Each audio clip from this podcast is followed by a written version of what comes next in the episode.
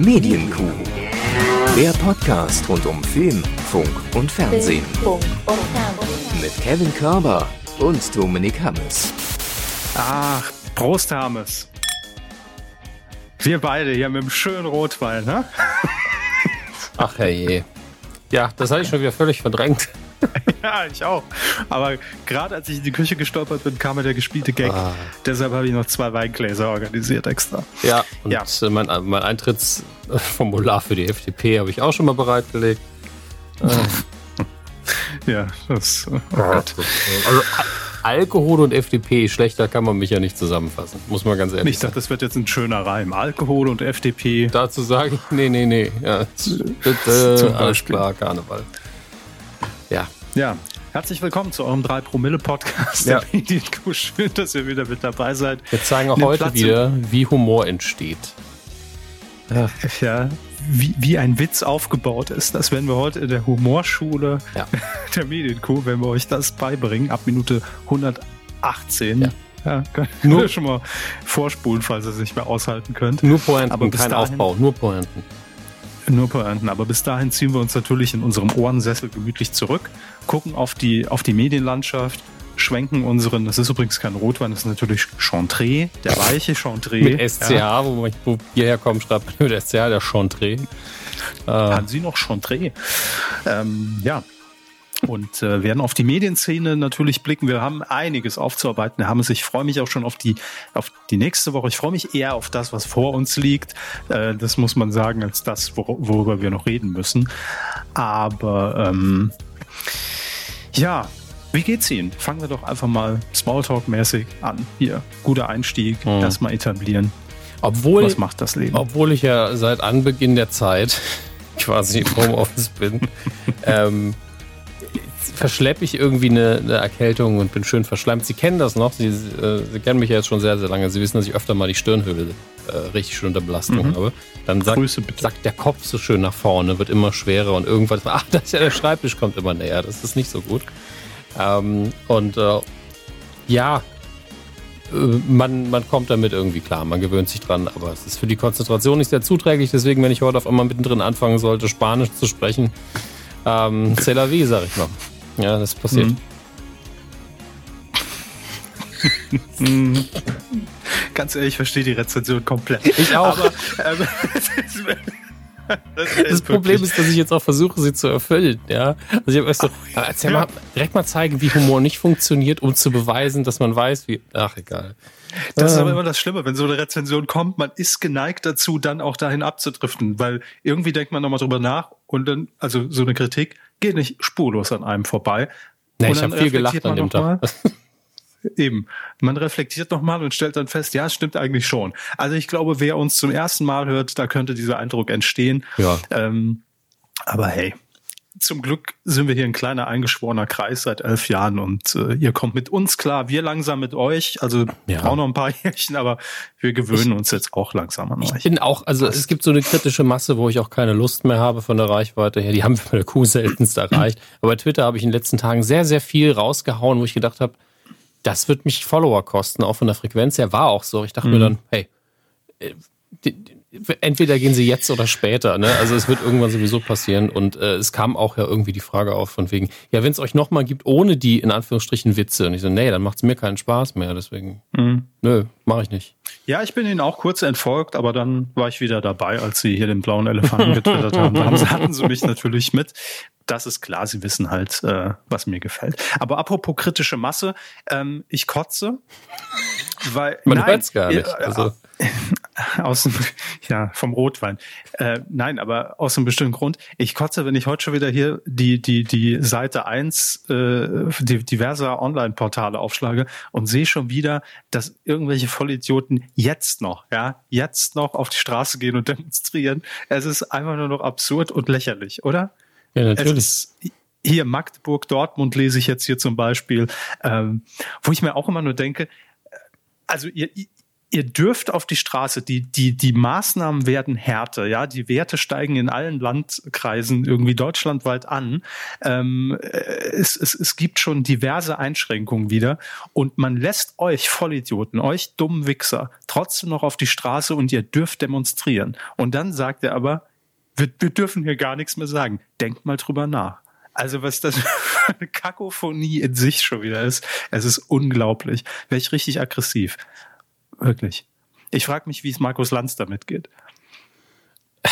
Ich glaube, er wird sich an viele seiner Sendungen zurückerinnern, wo er auch bei einem Gast mal Ähnliches verspürt hat.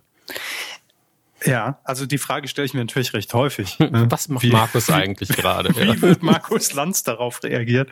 Äh, nee, ich komme jetzt so gerade auf dieses Thema, weil es natürlich Situation, ja, 2020, alles ganz komisch, komisches mhm. Jahr. Ähm, achso, spielen Sie mal diesen, diesen Jingle ab, weil wir sind eigentlich schon mittendrin. Oh, oh, oh. Das, das ist der falsche. Ja, macht nichts. Den, den richtigen. Fernsehen. Der Rotwein, der Rotwein. Ja. Ähm, das war der sogenannte fließende Übergang in die Rubrik, weil ähm, Markus Lanz. Entschuldigung. Ich fand's witzig. Ich helfen. Der fließende Übergang war gar nichts fließend. Lag aber an mir. Sie haben es wunderbar gemacht. Machen Sie weiter. Entschuldigung. Ähm, weil Markus Lanz sich natürlich äh, auch in seinen Sendungen natürlich jetzt immer wieder um dieses Thema, äh, um die Situation dreht. Ja?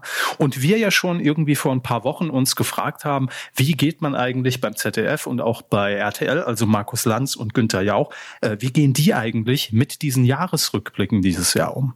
Wann wollen die denn anfangen? Also ist das auch, ist, ist das eine fortlaufende Sendung irgendwann ab November, Dezember, dass die einfach immer fortgeführt wird, weil ich glaube, selbst im nächsten Jahr hat man noch nicht alles über das Jahr 2020 sagen können.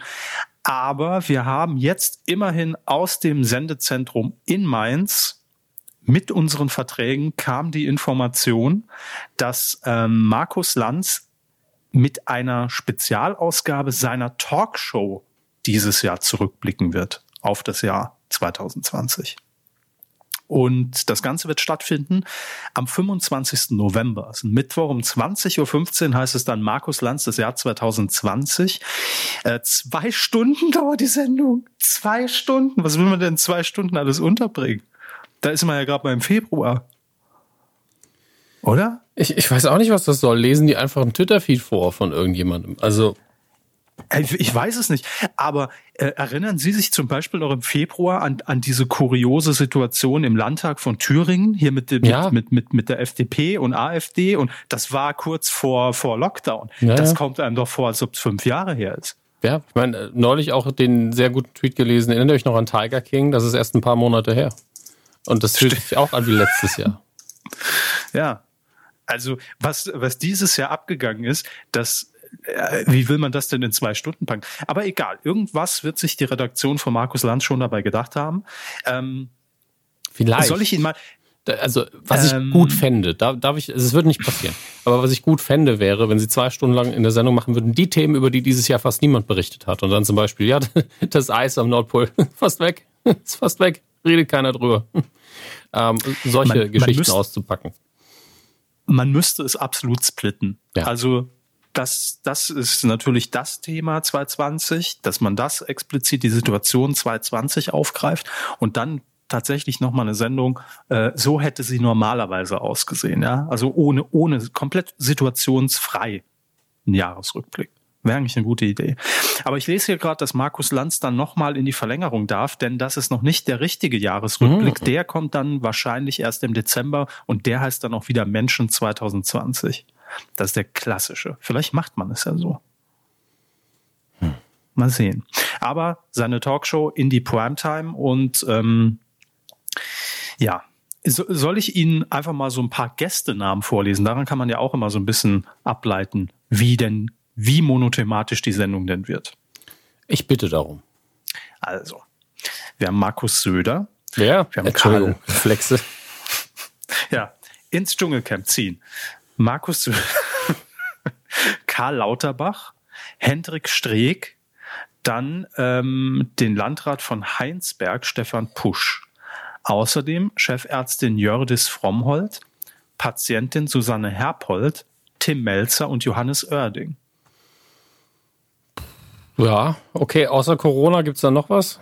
was passieren wird? Ähm, ich lese gerade ebenfalls bei Lanz zu Gast sein wird ähm, Alja Kurtovic wird es hoffentlich ausgesprochen, das ist die Frau, die ähm, ihren Bruder bei diesem äh, Anschlag, bei diesem Attentat in Hanau verloren hat. Mhm. Also auch, stimmt, war ja auch dieses Jahr. es ist wirklich unfassbar. Ja, also okay. Es wird nicht nur um die Situation gehen, aber man muss es irgendwie zwei Wochen live streamen, weil man muss diese Sendung ja eigentlich minütlich aktualisieren, den Jahresrückblick. Kurios.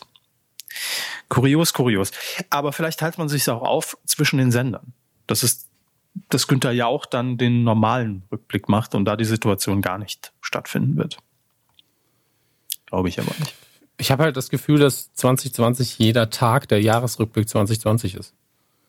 Das ist äh, ent, entweder naja. man, man kriegt halt neue Informationen über eine anhaltende Situation oder eben diese Sätze wie erinnerst du dich noch, das war auch dieses Jahr. Also wir reden den ganzen Tag ja nichts anderes, über nichts anderes. Mhm. Ja, das stimmt schon. Also vor allem kommt es einem ja dann schon selbst so vor, dass die Information, die man, die man gerade aufgeschnappt hat im Alltag oder mit der man sich gerade irgendwie arrangiert hat, morgen ja schon wieder komplett überholt ist. Also ja. deshalb, man ist, man ist sich ja ständig nur noch am, am Updaten und was ist eigentlich jetzt und was darf man jetzt eigentlich und was nicht mehr und ähm, ja, kurios.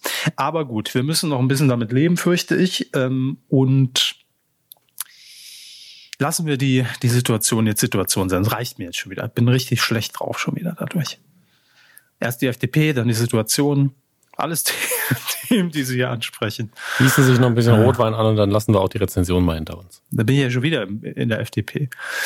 Nee, nee. Lassen wir schön sein. Aber Herr Hermes, wir müssen über eine Sache reden und ich bin gespannt, was heute passiert. Ganz kurz zur Einordnung. Heute ist der 18. Oktober 2020 und das ist auch so ein bisschen Sinnbild für das, was wir gerade gesagt haben, denn ähm, die Ereignisse, die überschlagen sich. Wir waren letztes Mal mit unserer Aufzeichnung durch zur Folge 366. Ja, und irgendwie drei Stunden später, die, die Folge war gerade veröffentlicht, tickt der Wendler aus. Ach so, das so. ja. Das habe ich auch schon ich, wieder komplett abgehakt, in den Schrank gestellt, braucht keiner. Ja, zum Glück, aber wir müssen es natürlich dennoch kurz aufgreifen, ja, weil wir ja. einfach äh, ja auch die Pflicht haben, das zu dokumentieren, falls ihr diesen Podcast in zehn Jahren zufälligerweise mal hört und denkt euch, wer war Michael Wendler eigentlich? ähm, wir müssen es ganz kurz aufdröseln, ohne jetzt ins Detail zu gehen. Aber wir, wir müssen nicht mehr sagen, was passiert ist. Ich glaube, jeder, der uns hört, hat das mitbekommen, ja. Und ich muss gestehen, ich bin ja immer ganz froh, dass wir nicht vorhatten, am nächsten Tag aufzuzeichnen. Weil man dann auch noch, und so ging es wahrscheinlich auch Olli Pocher an diesem Abend, getrieben ist von diesem Ereignis und getrieben ist, das irgendwie nochmal auszuschlachten und, und zu analysieren. Und ich bin froh, dass wir jetzt so eineinhalb Wochen haben vergehen lassen und in, die ins Land gestrichen sind, weil mir geht's genau wie Ihnen. Das Thema ist schon durch. Es ist schon, mhm. eigentlich ist es schon um die Ecke rum. Und es ist auch gut, dass es um die Ecke rum ist, weil dem Thema sollte man sich auch gar nicht weiter widmen. Allerdings, was an diesem Tag, als das damals dann so eskaliert ist, war der 8. Oktober, also zehn Tage jetzt her das will ich dann doch noch mal kurz aufgreifen, weil wir alle, glaube ich, na gut, was heißt wir alle, aber ich äh, sage von aus meiner Sicht dachte, dass das tatsächlich irgendwie ein dummer PR-Gag ist. Ähm, dummer PR-Gag, weil er wäre wirklich dumm gewesen, also für alle Beteiligten. Ja, ähm, aber äh, dennoch zutraubar, auch für alle Beteiligten. Ähm, denn an diesem Abend ging auch, äh, ich glaube, es war geplant für irgendwann 23 Uhr, auch wieder Olli Pocher live mit seiner äh, Late-Night-Show bei RTL auf Sendung. Und da war geplant, soweit ich mich jetzt noch dran zurückerinnere, dass ähm, Michael Wendler dort in irgendeiner Form zu Gast sein wird. Ob zugeschaltet oder telefonisch, ich habe keine Ahnung. Und dann kam dieses Video und ich dachte mir schon, oh nee, die werden doch nicht etwa, nee.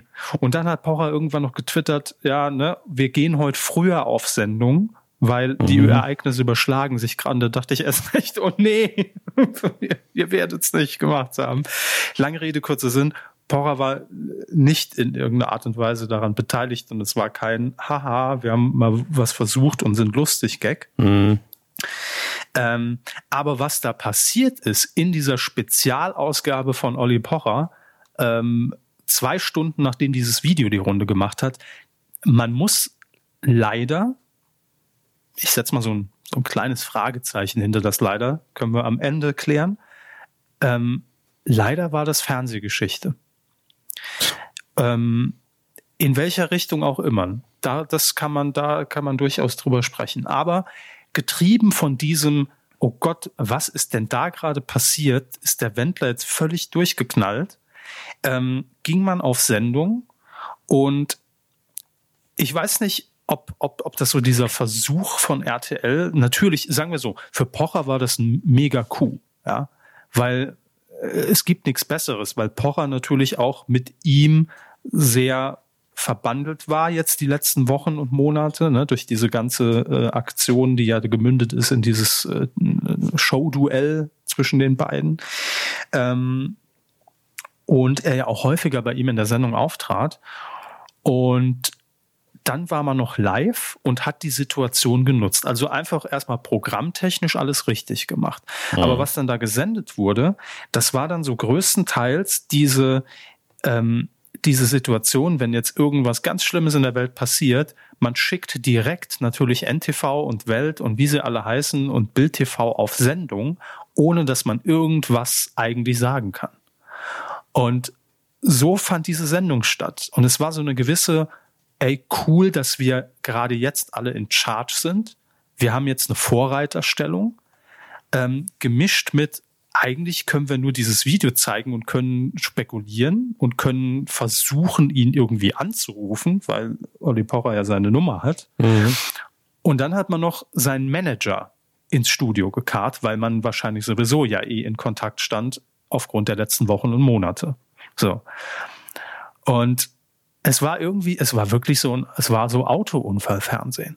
Also man hat hingeguckt und hat sich wirklich die ganze Zeit die Augen gerieben, weil da hat ein Ereignis das andere irgendwie überschlagen. Dann kam während dieser Live-Sendung ja auch noch ein, ein Insta-Video von Dieter Bohlen, weil Michael Wendler ja in der DSDS-Jury sitzt, ja. der dann auch irgendwie noch sich dazu berufen gefühlt hat, sich zu äußern äh, Kaufland, die ja einen Tag oder zwei Tage vorher die komplett große Marketingkampagne mit Michael Wendler äh, äh, präsentiert haben und, und, und den Startschuss dazu hatten, haben natürlich dann direkt dieses Video gelöscht und ein Statement vorbereitet, dass sie sich davon distanzieren. Und RTL hat irgendwann auch einen Tweet rausgehauen, dass sie sich natürlich jetzt auch von Wendler distanzieren und sie das erstmal überprüfen.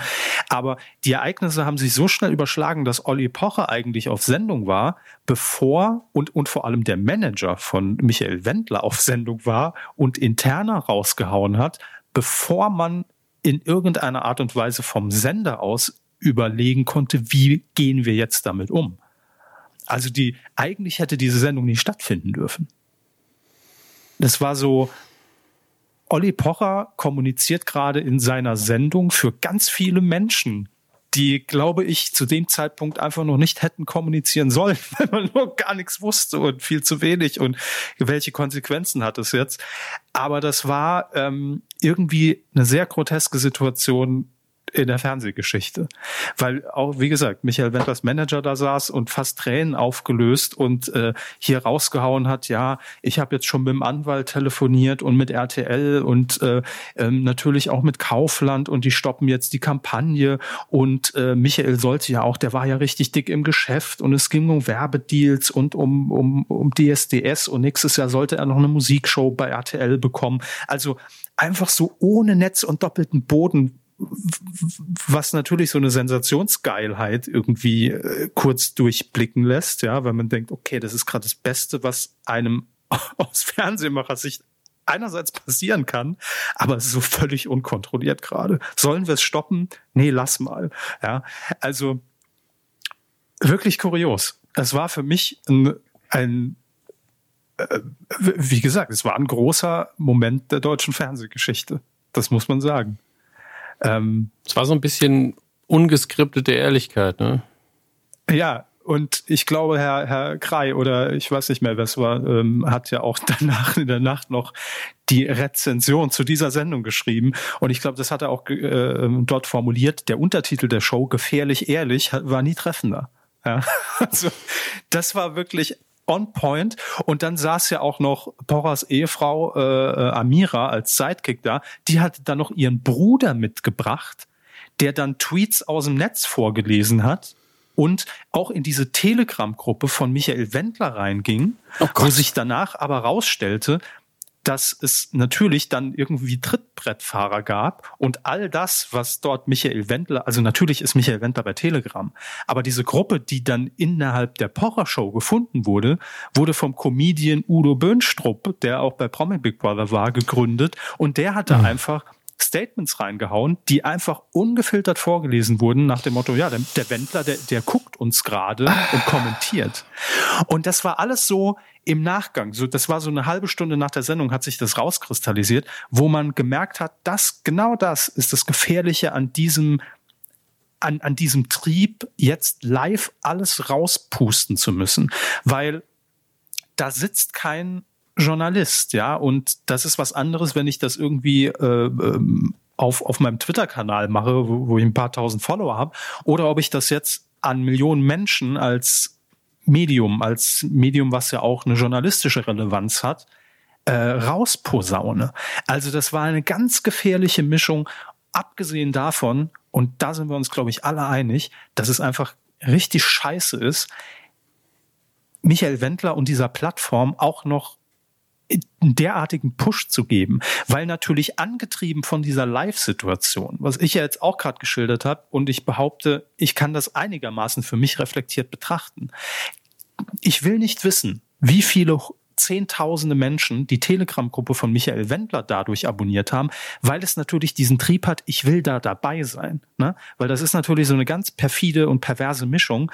Da passiert gerade was live im Fernsehen und im Netz und ich habe jetzt die Möglichkeit, beide Seiten zu verfolgen. Da sitzt der Manager, da sitzt Pocher, die reden gerade drüber. Und ich gehe jetzt auch noch in die Telegram-Gruppe von Wendler und gucke, was da passiert. Und das ist ja genau das, was es so gefährlich macht. Ne? Also, dass diese ganzen, diese ganze Aluhut-Fraktion einfach ihre natürlich ihre, ihre, ihre Mainstream-Macht und ihre Prominenz dann dafür nutzen, um Leute da reinzuziehen, die vielleicht vorher überhaupt nicht damit in Kontakt waren und auch gar nicht gefährdet waren oder sind, aber dann dennoch mit diesen fucking Scheißbotschaften einfach überhäuft werden. Und wer dann in irgendeiner Art und Weise anfällig dafür ist, den hat man dann. Und deshalb, es war in, in vielerlei Hinsicht äh, ein sehr, sehr denk- und fragwürdiger Medien- und TV-Abend. Das kann man, glaube ich, so unterschreiben. Ähm, ja, aber also zum Glück ist es so, wie Sie es ja auch eben festgestellt haben, zehn Tage später redet man zum Glück schon nicht mehr so viel drüber, ja, zumindest in der breiten Öffentlichkeit. Aber das war ein Abend, der war, der hatte es echt in sich. Doch. Das habe ich so auch noch nicht erlebt. Und das Pocher dann da CNN-mäßig mit, mit Breaking News Laufband äh, on air geht. Und es war so absurd. Es war einfach so absurd alles. Ich weiß gar nicht, was absurder war. Alles. Punkt. Ja. Hermes.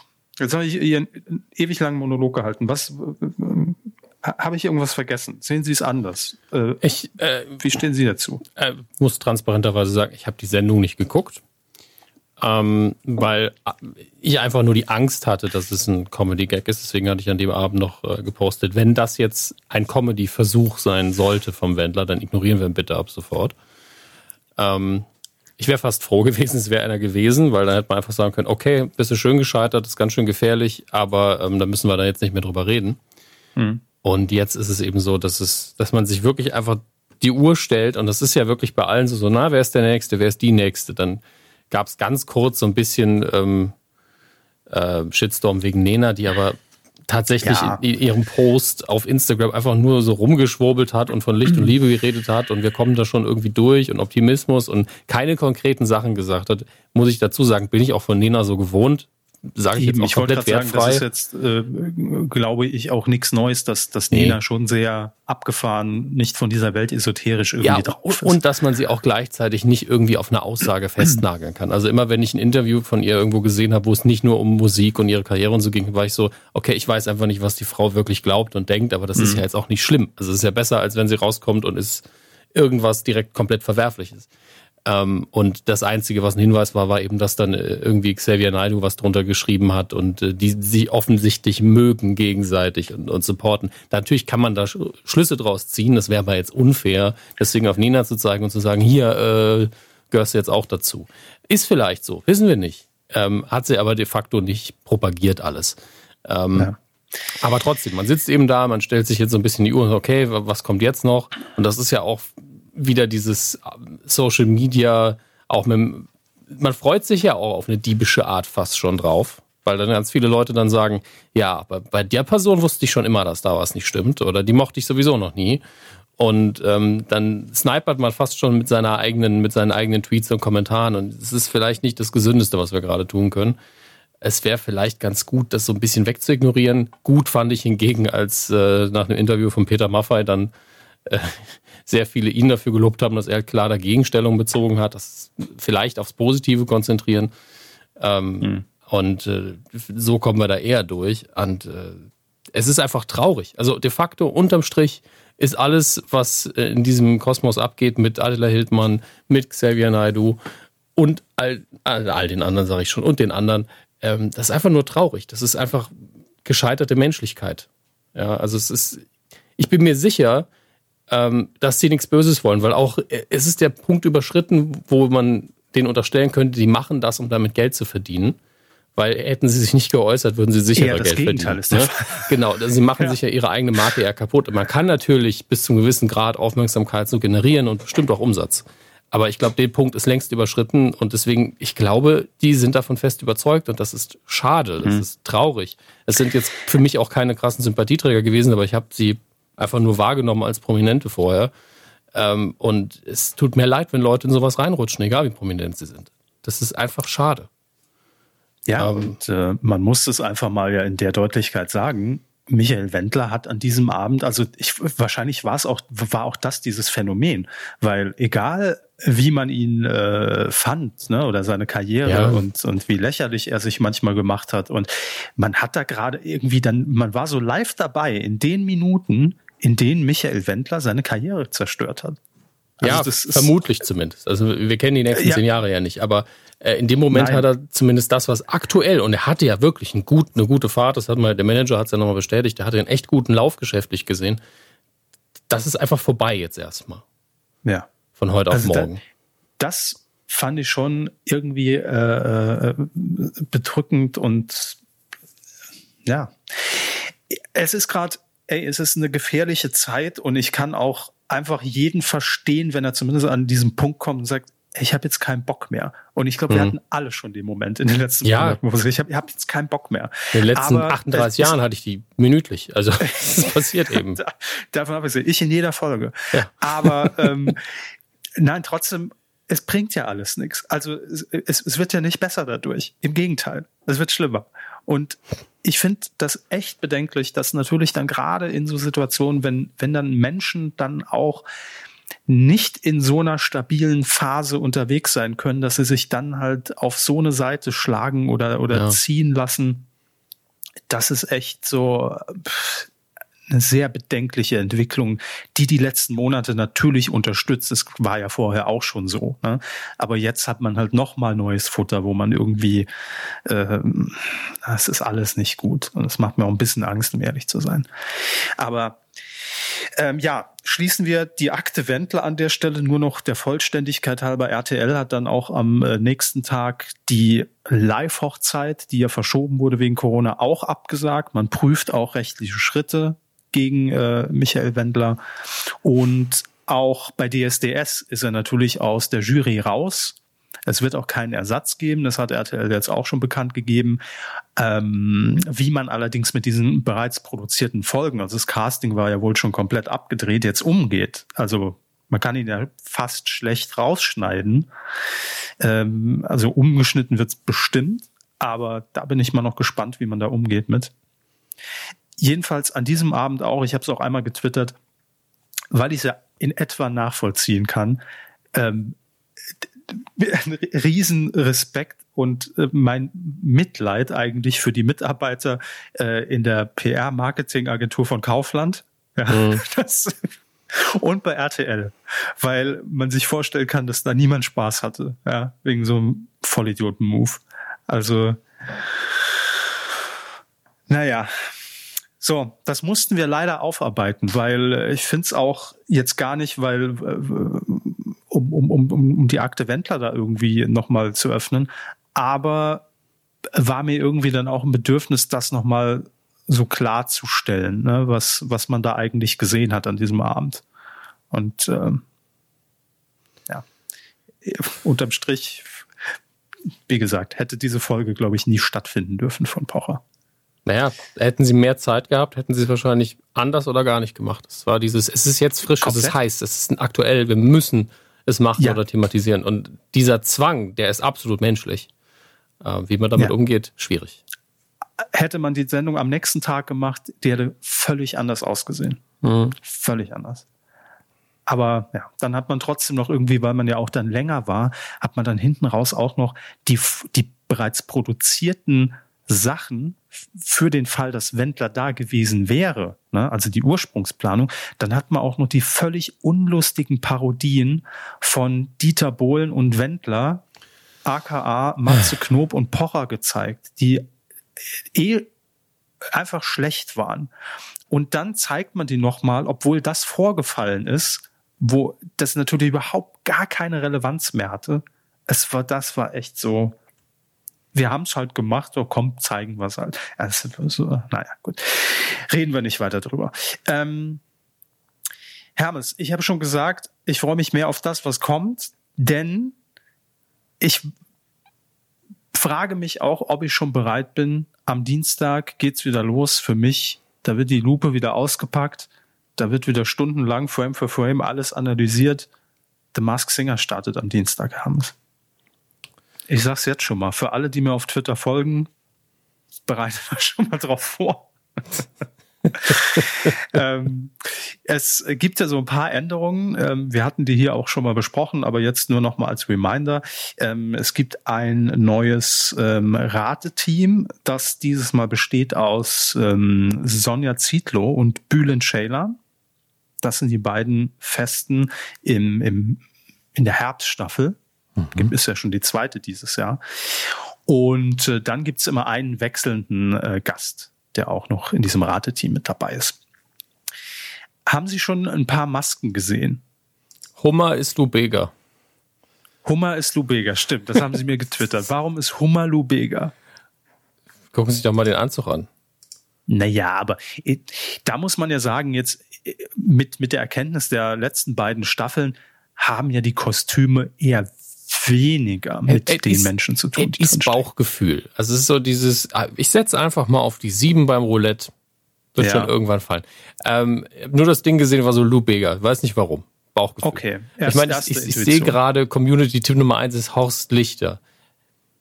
Okay. ist ja quasi sehr nah dran an meinem Tipp auch. Total, ähm, ja. Mhm. Ja, ich meine, also ich stimme beidem zu. Ich glaube, bei, bei Horst Lichter ist natürlich die erste Assoziation, weil der Hummer einen Hut trägt und man könnte natürlich das Zwirbelbärtchen vom Horst erarmen in diesem Lobster. Ne? Das wäre schon möglich. Aber ja, äh, sagen wir, wie es ist. Am Anfang nur anhand der Kostüme. Natürlich macht es Spaß, da schon mal so seinen Tipp abzugeben, einfach blind ins Blinde. Aber es lässt sich überhaupt noch nichts sagen. Ähm, es ist ziemlich tierlastig, dieses, in dieser Staffel. Es gibt das Erdmännchen. Okay. Das ist klar. Das ist Stromberg, ne? Erdmännchen. Nein, wenn es ein Trüffelkostüm wäre, dann wäre es Stromberg. Und sie meinten eigentlich äh, Lurchi. Äh, und äh, Lurchi ist ja ein Salamander. Nee, aber es, es gibt doch die, die Stromberg-Folge, in der er die Erdmännchen-Taktik äh, erklärt. Ich mache jetzt hier einen auf äh, Erdmännchen. Ja, also mögliche Kostüme für Christoph Maria Herbst sind auf jeden Fall viele dabei. Das wäre natürlich der Clou. wenn Christoph Maria Herbst und Stromberg in getrennten Kostümen auftreten würden. Boah, da, also, lass das mal den Papa machen, sag ich dann. Das, das wäre schön. Stromberg ist einfach alle Kostüme. Ja. Ja, das Erdmännchen. Also da ist mal, gut, gehen wir auf die ersten Assoziationen. Ich weiß nicht, ob Sie das Bild gerade vor sich haben auf der Website. Ähm, Erdmännchen sieht für mich aus wie Eni van de Maiklokjes. Also wir haben ja noch gar keine Stimmen gehört. Und deswegen kann man Nein. jetzt auch nicht wirklich auf Geschlecht tippen oder so. Ich, ich ähm. bin jetzt wie Sie beim, beim Lou Bega Hummer. Der ähm, Lou Bega Hummer. Der, der Hummer der Woche. Ähm, bin ich beim Erdmännchen irgendwie bei Eni van de Maiklokjes. So. Einfach nur visuell ohne irgendwas vom Bewegungsablauf von Stimme mhm. gesehen Ich, ich kann es nachvollziehen. Auch, auch, die Körperhaltung so ein bisschen. Die Katze ist sehr schlank. Ähm, Moment, Moment. Ist, ist die Katze sehr schlank? Ja, also richtig dünne Beine, Riesenkopf. Von der Man Haltung, weiß ja auch nicht, das ist ja auch das Fiese. Die Katze kann natürlich sowohl männlich als auch weiblich sein. Das, das äh, ich würde eher auf männlich tippen. Hm, aber nur wegen der Körperhaltung. Ja. Und ich glaube, da war äh, ein Community-Tipp bisher äh, Matthias Reim, habe ich zum Beispiel schon gelesen. Der war doch auch bei der letzten Staffel, wurde er häufiger getippt, habe ich das Gefühl. Ja, halte ich auch für möglich. Ich meine. Der Anubis. Also ich habe jetzt sehr viele dumme ja. Witze im Kopf, die ich nicht raushauen werde. Machen Sie mal den, den dritten davon. Äh, okay, ich hatte vielleicht nur einen. Ähm, das wäre niemandem aufgefallen. Ich weiß. Das, ja. aber, es ist, aber das zu sagen, ist witziger, als den Witz zu machen. Ähm, das stimmt. Was, was ist eigentlich Anubis? Müssen wir auch mal ganz kurz klären. Also irgendeine griechische Mythologie. Ägyptisch. Äh, ja. Äh, das ergibt alles keinen Sinn. Anubis, ägyptisch Inpu, auch Anpu ist der altägyptische Gott der Totenriten und der Mumifizierung. Ach stimmt, das ist bei, bei vielen Bestattungsunternehmen, haben, die ja. haben das auch im Logo drin, ne? Es gibt auch Den viele, Anubis. die Anubis heißen, ja. Stimmt. Anubis. Also schon ein bisschen creepy jetzt, ne, mit der Beschreibung. Hm. Würde ich jetzt auch auf männlich tippen? Ist, geht so ein bisschen, erinnert mich äh, natürlich an den, äh, ähm, hier, an Daniel Aminati. Wie hieß das Kostüm nochmal? Der Kudu war das, glaube ich geht so ein bisschen in die Richtung. Auf jeden Fall ein geiles Kostüm, muss man sagen. Habe ich aber gar keinen Plan, wer es sein könnte. Alpaka, also so ein, so ein Hipster-Alpaka mit, äh, mit Umhängetasche. Mhm. Ähm, ich liebe, hm. dass mir Namen einfach nicht einfallen. Ross Anthony. nee, aber Ross Anthony ist, ist jemand, den, den ich mir gut vorstellen kann, dass der mitmachen möchte. Ja, aber Ross äh, Anthony, äh, den sehe ich eindeutig im Frosch, weil der Frosch, da, da gab es auch so ein Video, der hat, der hat schon mal so einen Tanz hingelegt, da sehe ich Ross Anthony, obwohl jeder ah, beim okay. Frosch natürlich sagt, das ist David Hasselhoff, einfach nur, weil er diese Rettungsboje und, und, die, und die Badehose trägt, die rote. Das ist natürlich, Wäre natürlich also brillant. Es, ist, es wäre brillant, wenn es David Hasselhoff wäre, aber das, weil neulich noch mal dran denken müssen, weil es jetzt fast, also jetzt schon ein bisschen mehr ein Jahr her ist, dass wir auf dem Konzert waren auch. Stimmt. Ähm, aber ich habe mein erster Gedanke war bei ihm Tim Melzer. Warum auch immer. Beim Frosch? Okay. Ja, wobei auch der hier, auch der hier, wenn man genau hinguckt, hat so einen kleinen Schnurrbart, der jetzt eher an Lubega erinnert. Uhu. Warum ich auch immer auch so auf dem Lubega-Vibe bin gerade.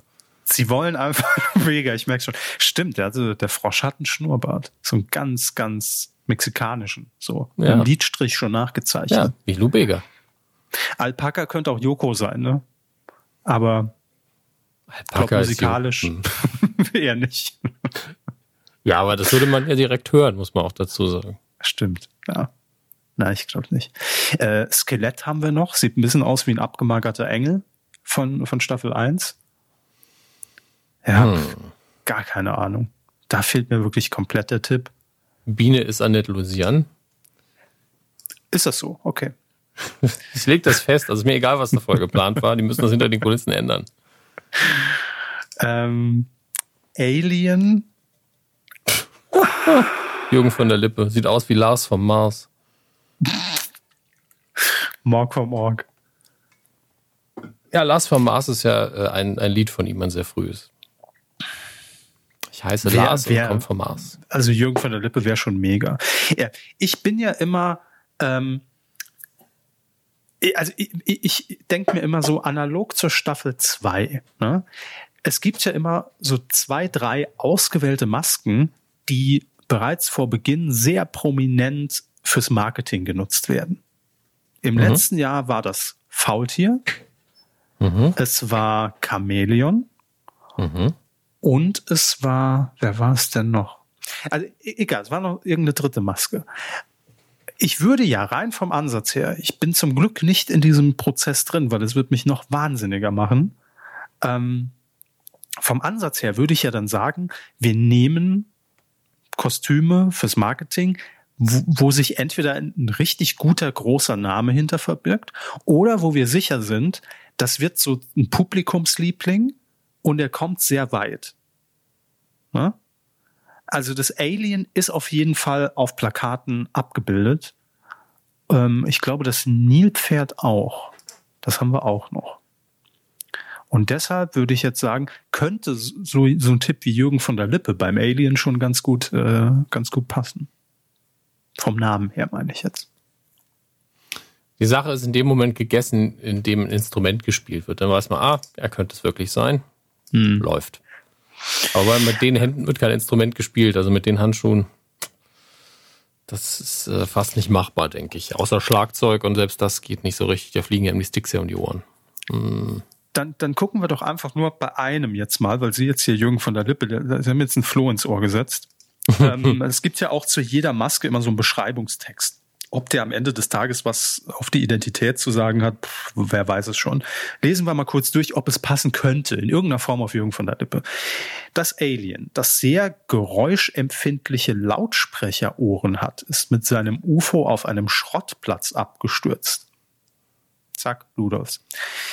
Das Alien mit seinen empfindlichen Lautsprecherohren fragt sich, wo bin ich hier gelandet? Sein UFO ist auf einem Schrottplatz abgestürzt. Schnell hat sich das Alien jedoch an die Menschen gewöhnt und will diese nun mit seiner Performance endgültig zu Freunden machen. Na, ich glaube, es ist einfach nur ein ganz allgemeiner Text. Glaube, ja, also damit kann man, ja, es sei denn, es ist ein echtes Alien. Das könnte natürlich die große Überraschung sein. Einfach Maske runter und drunter ist Gordon Shumway. Hey. Ja. So, ähm, und wer ist Raab? Wissen wir noch nicht. Äh, legen, wir, legen wir nach der ersten Folge fest. Auf jeden Fall, ähm, ich bin schon wieder hyped und am Dienstag geht's los und äh, ja, dann in der nächsten Folge dann die ersten oh. Analysen. Ich, ich, ich glaube, der Hummer könnte auch der Hensler sein zu heiß gebadet oder was? äh, ja, ist tatsächlich so. Ne? So rot wie der, wie der Hummer ist, müsste er ja längst tot sein. Ähm, nee, hier steht, der Hummer macht gern Party, das jetzt nicht, aber bringt dabei seine Scherenhände zum Klappern. Die Scheren sind eine Spezialfertigung, die es dem Star unter der Maske erlauben, mit ihnen zu greifen. Und äh, du musst hm. dich an diese typischen Küchenzangen denken. Und für so. Tim Melzer ist er ein bisschen zu schlank. Hm. Ach, Nee, äh, äh, fragen Sie mich in einer Woche nochmal, dann sieht eh alles ganz anders aus. Und dann ist die Katze, äh, keine Ahnung. Sehe sie schon. Erdmännchen ist Schrohwange. Ja, irgendjemand muss Birgit Schrohwange sein. Und Tine ja. Wittler. Tine Wittler und Birgit Schrohwange will ich da drin sehen. So, ähm, ich habe noch einen zweiten Tipp, wo wir hier gerade bei schönen Dingen sind. Am Freitag, ich habe ein bisschen dazu getwittert, lief ähm, die Great Night Show mit Luke Mockridge und äh, jede Folge steht unter einem anderen Motto. Und das Motto in dieser Folge war das TV und ich. Eine schöne Hommage an das gute alte Fernsehen. Ich sag nur so viel fucking Werner Schulze-Erdel hat Familienduell moderiert und zwar die Familie Hausmeister Krause in Originalbesetzung gegen die Mockridges. Wer hat denn gewonnen? Ähm, sehen Sie, das ist eine gute Frage. Ich war so drüber, also Werner hat natürlich gewonnen für mich. Es ist ja. Werner Schulze-Erdel. Am Anfang hat man sich so ein bisschen gefragt, was ist mit seiner Stimme passiert ähm, weil die einfach natürlich auch ein bisschen alt geworden ist. Aber es ist wirklich, sobald dieser Vorspann dann kam und er hatte sein, sein 90er Jahre Sakko drüber gezogen, der war direkt wieder on fire. Zack, war der da. Also es ist unfassbar. Ich meine, wie viele, wie viele Sendungen hat er gemacht? 3000, ich weiß es nicht. Ähm, ja, das also könnt ihr euch gern die Routine, die Übung, das, das kriegt er nie wieder raus. Also Nein, ich, ich glaube, er hat bestimmt auch schon im Privaten irgendwelche Hochzeiten so moderiert, äh, weil wir gesagt haben, Werner, du kannst das doch. Ja, gut, komm. Ja, Oder Leute haben wir gefragt, warum passen Braut und Bräutigam gut zusammen?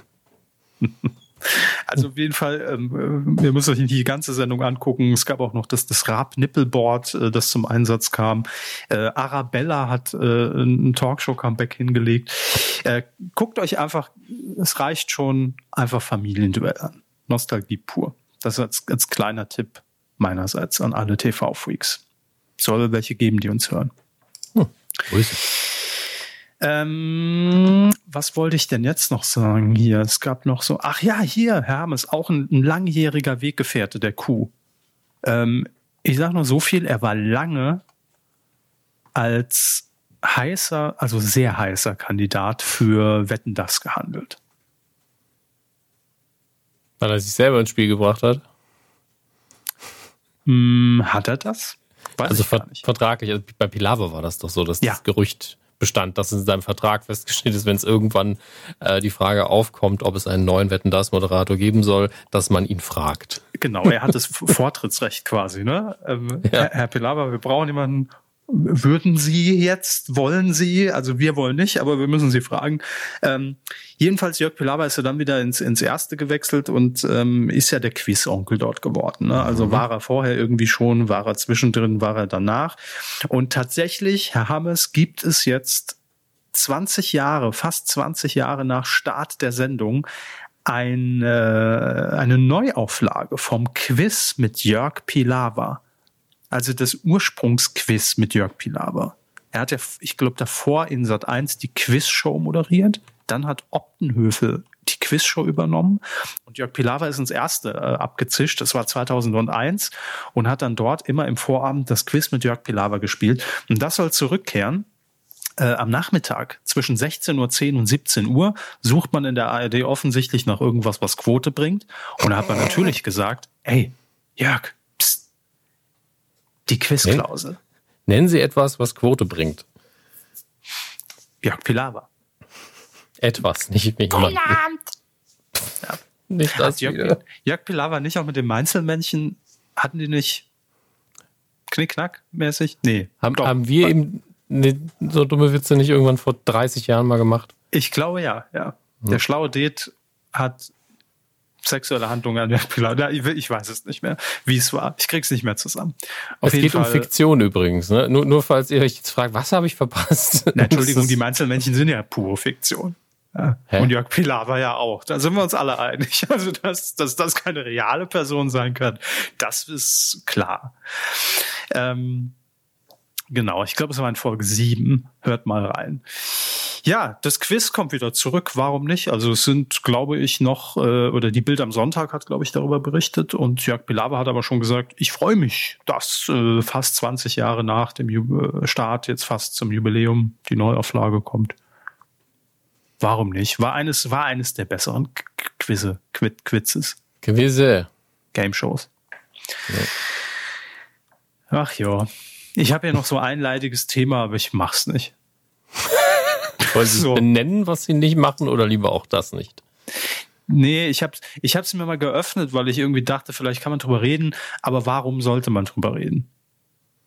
Also, ja, ja machen wir es in einem Satz.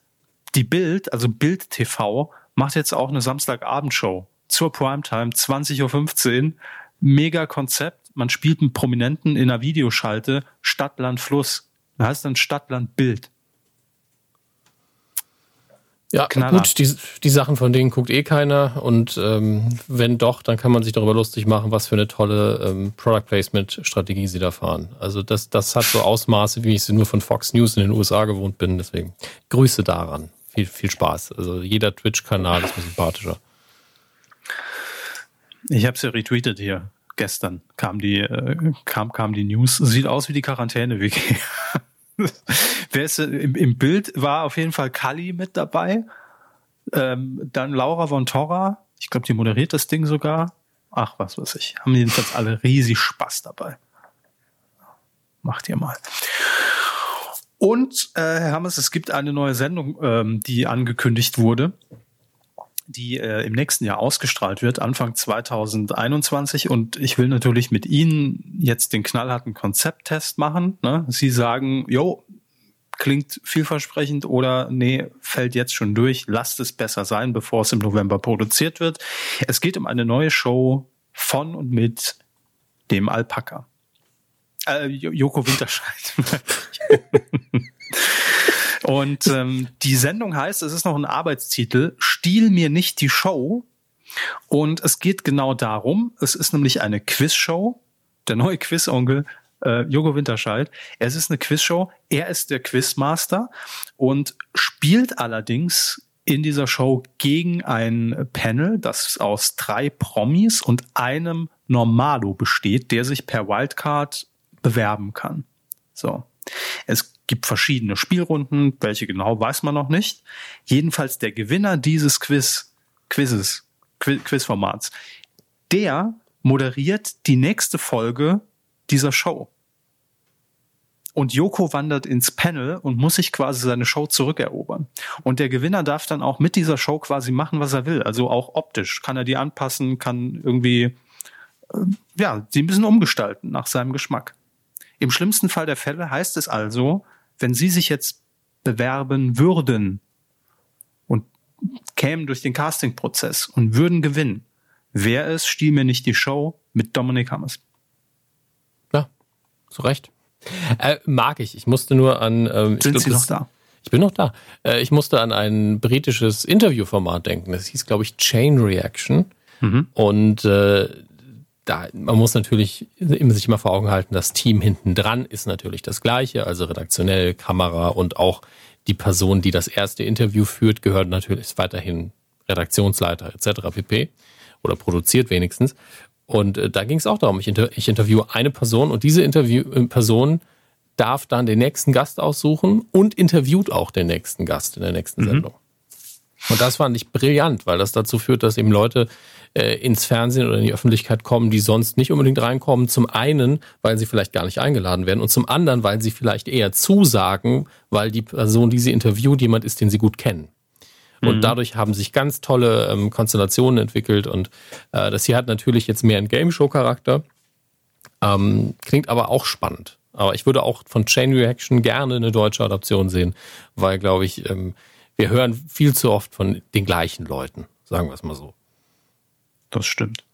Aber ich finde es alleine, ähm, es, es könnte natürlich sein, also weiß nicht, wie wahrscheinlich das ist. Es könnte natürlich sein, dass Joko dann, wenn es fünf Folgen gibt, eine davon moderiert. die restlichen vier sitzt halt im Panel und äh, versucht sie sich zurückzuerobern. Könnte passieren. Aber sehr möglich, ja. Generell sind wir uns, glaube ich, einig, dass es ja diesen Reiz ausmacht, ähm, einen ungewöhnlichen Gewinn auszuloben. Ne? Also egal, ob wir das jetzt hatten mit den 15 Minuten Sendezeit, ähm, es, es wäre natürlich völlig witzlos, wenn es jetzt einfach hieße, es geht da dann für den Gewinner um 50.000 Euro. Ja, ist nett, gönnt man vielleicht demjenigen oder derjenigen dann auch im besten Fall der Fälle, aber man selbst hat nichts davon. Aber so profitiert ja auch der Zuschauer von diesem Gewinn, weil ähm, keine Ahnung, wer dann da im Panel sitzt, sagen Sie mal Namen. Hi Weinfurt. So, Harry Weinfurt gewinnt die Quizshow gegen Joko und moderiert dann die nächste Show und sagt aber, ja, ja alles toll, aber ich hätte gerne auch noch ein paar Assistentinnen dazu, ne? So, und baut sich dann irgendwie seine neue Show zusammen. Ähm, und es macht, also es, die Show ist jedes Mal wahrscheinlich dann dadurch anders. Ähm, trotzdem sind aber immer ja die, die, die gleichen Protagonisten dann irgendwie auf dem Schirm. Und ich glaube, das kann durchaus Spaß machen. Finde ich mal einen guten neuen Ansatz. Ähm, wie gesagt, kommt Anfang nächsten Jahres und dann schauen wir uns das Ganze mal an. Jo, Hermes, das äh, war es soweit. Also, ich, das kann, kann er dann gehen. Ne? ich weiß nicht, ich glaube, unsere Hörer fänden das nicht so toll. Denn wir kommen ja jetzt erstmal noch äh, hierzu. Weidengeflüster. Falsch. Denn äh, wir haben noch einen Coup der Woche rein, reingehieft. Haben Sie ähm, das im ähm, Ablauf stehen? Ich gucke nicht mehr so in den Ablauf, weil natürlich dahin, äh, nicht mehr so viel drinsteht. Dahin ne? wollte ich sie treiben, ja, aber es steht im Ablauf. Ähm, macht aber nichts. Brauchen wir den Jingle jetzt nochmal? Kann sich jeder mental da reinversetzen? Ich, ich, ich, ich tue ihn, ich tu ihn rein. Coup der Woche. Aber wir müssen ihn jetzt. Gut. Der Coup der Woche, ich würde ihn gerne noch ähm, anknüpfend an Folge 366 vergeben, geht posthum in diesem Fall an Herbert Feuerstein. Zu Recht. Weil ja, ähm, wir hatten das in, in der letzten Folge nicht erwähnt, ähm, um ehrlich zu sein, weil ich es auch nicht auf dem Schirm hatte. Aber wir hatten es verlinkt, weil Herbert Feuerstein ähm, ähm vor fünf Jahren, ich glaube 2015, seinen eigenen Nachruf produzierte. Und zwar einmal als, ich glaube, eineinhalbstündige Sendung für äh, das WDR, äh, für den Hörfunk, für den WDR Hörfunk, fürs Radio. Mhm. Und einmal als Version mit Anke Engelke. Anke Engelke hat ihn zu Hause besucht und hat es quasi auch mit ihm moderiert, also hat ihn dazu ein bisschen gefragt und dann hat man eben Ausschnitte dann auch gesehen, wie er dann im Tonstudio war und das dann eingesprochen hat. Und ähm, es gibt also auch eine Videoversion davon. Ähm, interessanterweise habe ich mich dann wieder dran zurückerinnert und das auch nochmal verifiziert gestern. Ähm, auch eine absolut, ein absoluter Q-Tipp. Sucht mal bei YouTube nach Krause kommt mit Herbert Feuerstein. Pierre M. Krause hat ihn zu Hause besucht. Ich glaube, die Folge war von 2017 und eine sehr schöne, ruhige, angenehme Dreiviertelstunde Fernsehen. Und da drin hat Herbert Feuerstein ähm, ihm auch schon davon erzählt. Er hat auch gesagt, ich habe einen Nachruf, äh, habe hab den ja selbst schon für, für mich äh, auf, auf Halde liegen. Ähm, wo aber, glaube ich, damals jeder gedacht hat, das ist ein Gag. Und es war aber kein Gag. Deshalb, das finde ich schon, ist äh, zeugt natürlich von absoluter Größe und ähm, äh, deshalb hier ähm, definitiv für ein, eines von beiden die Empfehlung, entweder ihr guckt ihn euch an auf YouTube, den Nachruf, oder hört ihn euch an ähm, bei, beim WDR abrufbar. Und dafür gibt's eindeutig den Coup der Woche. Also nicht nur dafür, für Herbert Feuerstein, natürlich auch aus purer Sympathie, aber das finde ich schon, ja, es ist ziemlich brillant und ja. steht eigentlich so für das, äh, für seine Arbeit. Ich habe bisher nur die ersten zehn Minuten oder so gehört von der Hörvariante und ähm, die sind auch unfassbar charmant wieder. Man ist, man merkt sofort wieder, was für ein guter Mensch das einfach war in dem, was er getan hat. Also der konnte das einfach extrem gut. Und es äh, tut gut, dass er uns das nochmal hinterlassen hat. Da kann man eigentlich auch posthum nochmal Danke sagen und wir sagen Danke, indem man einen Preis bekommt. Richtig. Sehr schön. Dann drücke ich jetzt nochmal auf den Knopf und hoffe, dass es jetzt okay ist. Weidengeflüster. Falsch, weil vorher machen wir noch den Titelschmutz. Nein, es war ein Gag. Ähm, Weidengeflüster zur besagten Folge 366. Ähm, wir haben über Herbert Feuerstein darin geredet, wir haben über den Comedy-Preis geredet, natürlich das legendäre Frühstück mit äh, Heiner Lauterbach in mhm. Köln. All das war Gegenstand. Und das sehr schlecht gealterte Thema Michael Wendler fehlt bei DSDS. Also, obwohl, ja. es stimmt ja doch irgendwie jetzt am Ende. Ähm, Philipp hat kommentiert. Philipp schreibt, liebe Mikrofonmänner, danke für eine unterhaltsame Folge Frischmilch. Schwieriges Wort für Saarländer. Frischmilch. Nicht Frischmilch, sondern Frischmilch. Je häufiger sie sagen, umso schlimmer wird's. Frischmilch, Frischmilch. Ihre zu Beginn, ge Beginn geäußert, jetzt geht's los, Bedenken bezüglich der Qualität der Folge waren spätestens beim Frühstück mit Herrn Lauterbach ausgeräumt. Das war im Filmbereich, da war die Folge fast rum. Aber trotzdem, ich stimme zu. So ging es mir aber auch an dem Tag. Bin richtig mies gelaunt aufgestanden, Frühstück mhm. mit Herrn Lauterbach, zack, gut drauf. Kann man jedem empfehlen. Ich hoffe, dass in der nächsten Folge das letzte Mal über einen gewissen Herrn W. geredet werden muss. Das war die, damit meinte diese Folge heute und ich weiß nicht, ob das, das letzte Mal sein wird, aber heute war es definitiv notwendig. Der Abend gestern war selbst für 2020 einfach zu surreal. das kommt noch hinzu. Das ja. alles und dann noch in 2020, das stimmt. Aber ähm, Philipp, lass es mich mit den Worten äh, der Off-Stimme von Pro7 am Ende einer Staffel formulieren. Das war die vorerst letzte Folge von Michael W. Hallo Wendler! Rowdy Fabs hat noch was kommentiert. Liebe Herren Hammes und Körber, auch mich hat die Nachricht vom Tode von Herbert Feuerstein genauso unvorbereitet getroffen wie Sie beide. Der war für mich auch echt ewig gefühlte 60.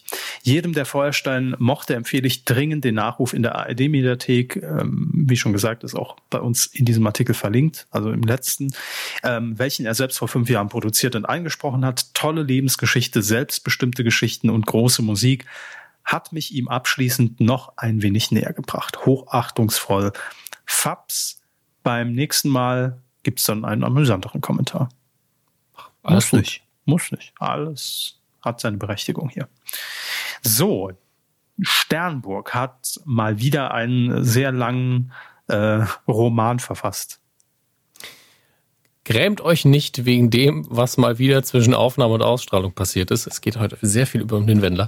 Äh, das war ein schöner Rückblick in die Zeit vor zwei Tagen, als Wissen der Wendler noch, noch, als der Wendler ja? noch, noch, als der das Pimmelfoto angeblich auf Twitter gepostet hat, das war noch, das waren Zeiten. Da konnte man noch mit umgehen. Ne? Leider in mein Hirn gebrannt und ja. äh, das, das meint Sternburg auch so ein bisschen. Das war, das war ein schön, Jahr. Ja, das war ein schöner Rückblick in die Zeit vor zwei Tagen, als der Wendler noch dieser Typ war und noch nicht jener Typ. Das ist eine schöne Formulierung.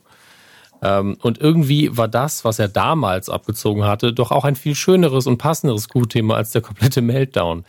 Ja, das ist leider wahr, aber man muss eben auch äh, über die Meltdowns reden manchmal. Ansonsten großes Danke an Herrn Körber für die Erwähnung von Mitschnitten von Vorstandsnacht auf YouTube. Ich hatte das damals mit riesiger Faszination geguckt, als glühender Schmiteinander-Fan. Musste ich natürlich einschalten und blieb gefesselt vor dem Bildschirm, obwohl das für mich als Jugendlicher damals eigentlich größtenteils total langweilig war, aber halt so charmant. Irgendwie treiben, äh, trieben mich meine Eltern ins Bett. Äh, irgendwann, nicht irgendwie. Aber beim Frühstück habe ich sofort wieder die Glotze angemacht und das lief immer noch. Für mich hätte das nie aufhören müssen. Das, ja, das, das war das größte Lob. Ähm, ich glaube, es war ja 97 und da muss man sich auch mal vorstellen, das war dann drei Jahre vor der ersten Staffel Big Brother und äh, Herbert Feuerstein lag ja dann in Feuersteins Nacht auch zwei Stunden da und hat geschlafen. Das lief live zwei Stunden im WDR. Krass. Irgendwann nachts um zwei. Und das muss man sagen, war für 97 war es schon verdammt fucking innovativ. Also zwölf Stunden. Einfach mal schlafen in der Sendung. Ja, das macht ja heute keiner mehr. Aber einfach zwölf Stunden da on air zu sein und dann einfach oben so eine, so eine Deckenkamera und ja, ich gehe jetzt mal pennen, gute Nacht. Ähm, hat schon sehr viel von, von äh, Revoluzzer-Fernsehen. Ja, ist sehr anarcho. Ja, und äh, das vermisse ich, um ehrlich zu sein. Also äh, gefühlt, ich habe es irgendwo gelesen, ich weiß nicht mehr, ob bei uns in den Kommentaren oder bei Twitter, äh, gefühlt hat sich damals das öffentlich-rechtliche Fernsehen mehr getraut als heute. Also solche, ja, ich, solche bekloppten Aktionen ich schon gut. Ich glaube, das ist es hat immer so Wellen, habe ich das Gefühl, bei den öffentlich-rechtlichen. Ich meine, ja. auch ein, äh, jetzt muss ich jetzt muss ich den Namen wieder richtig.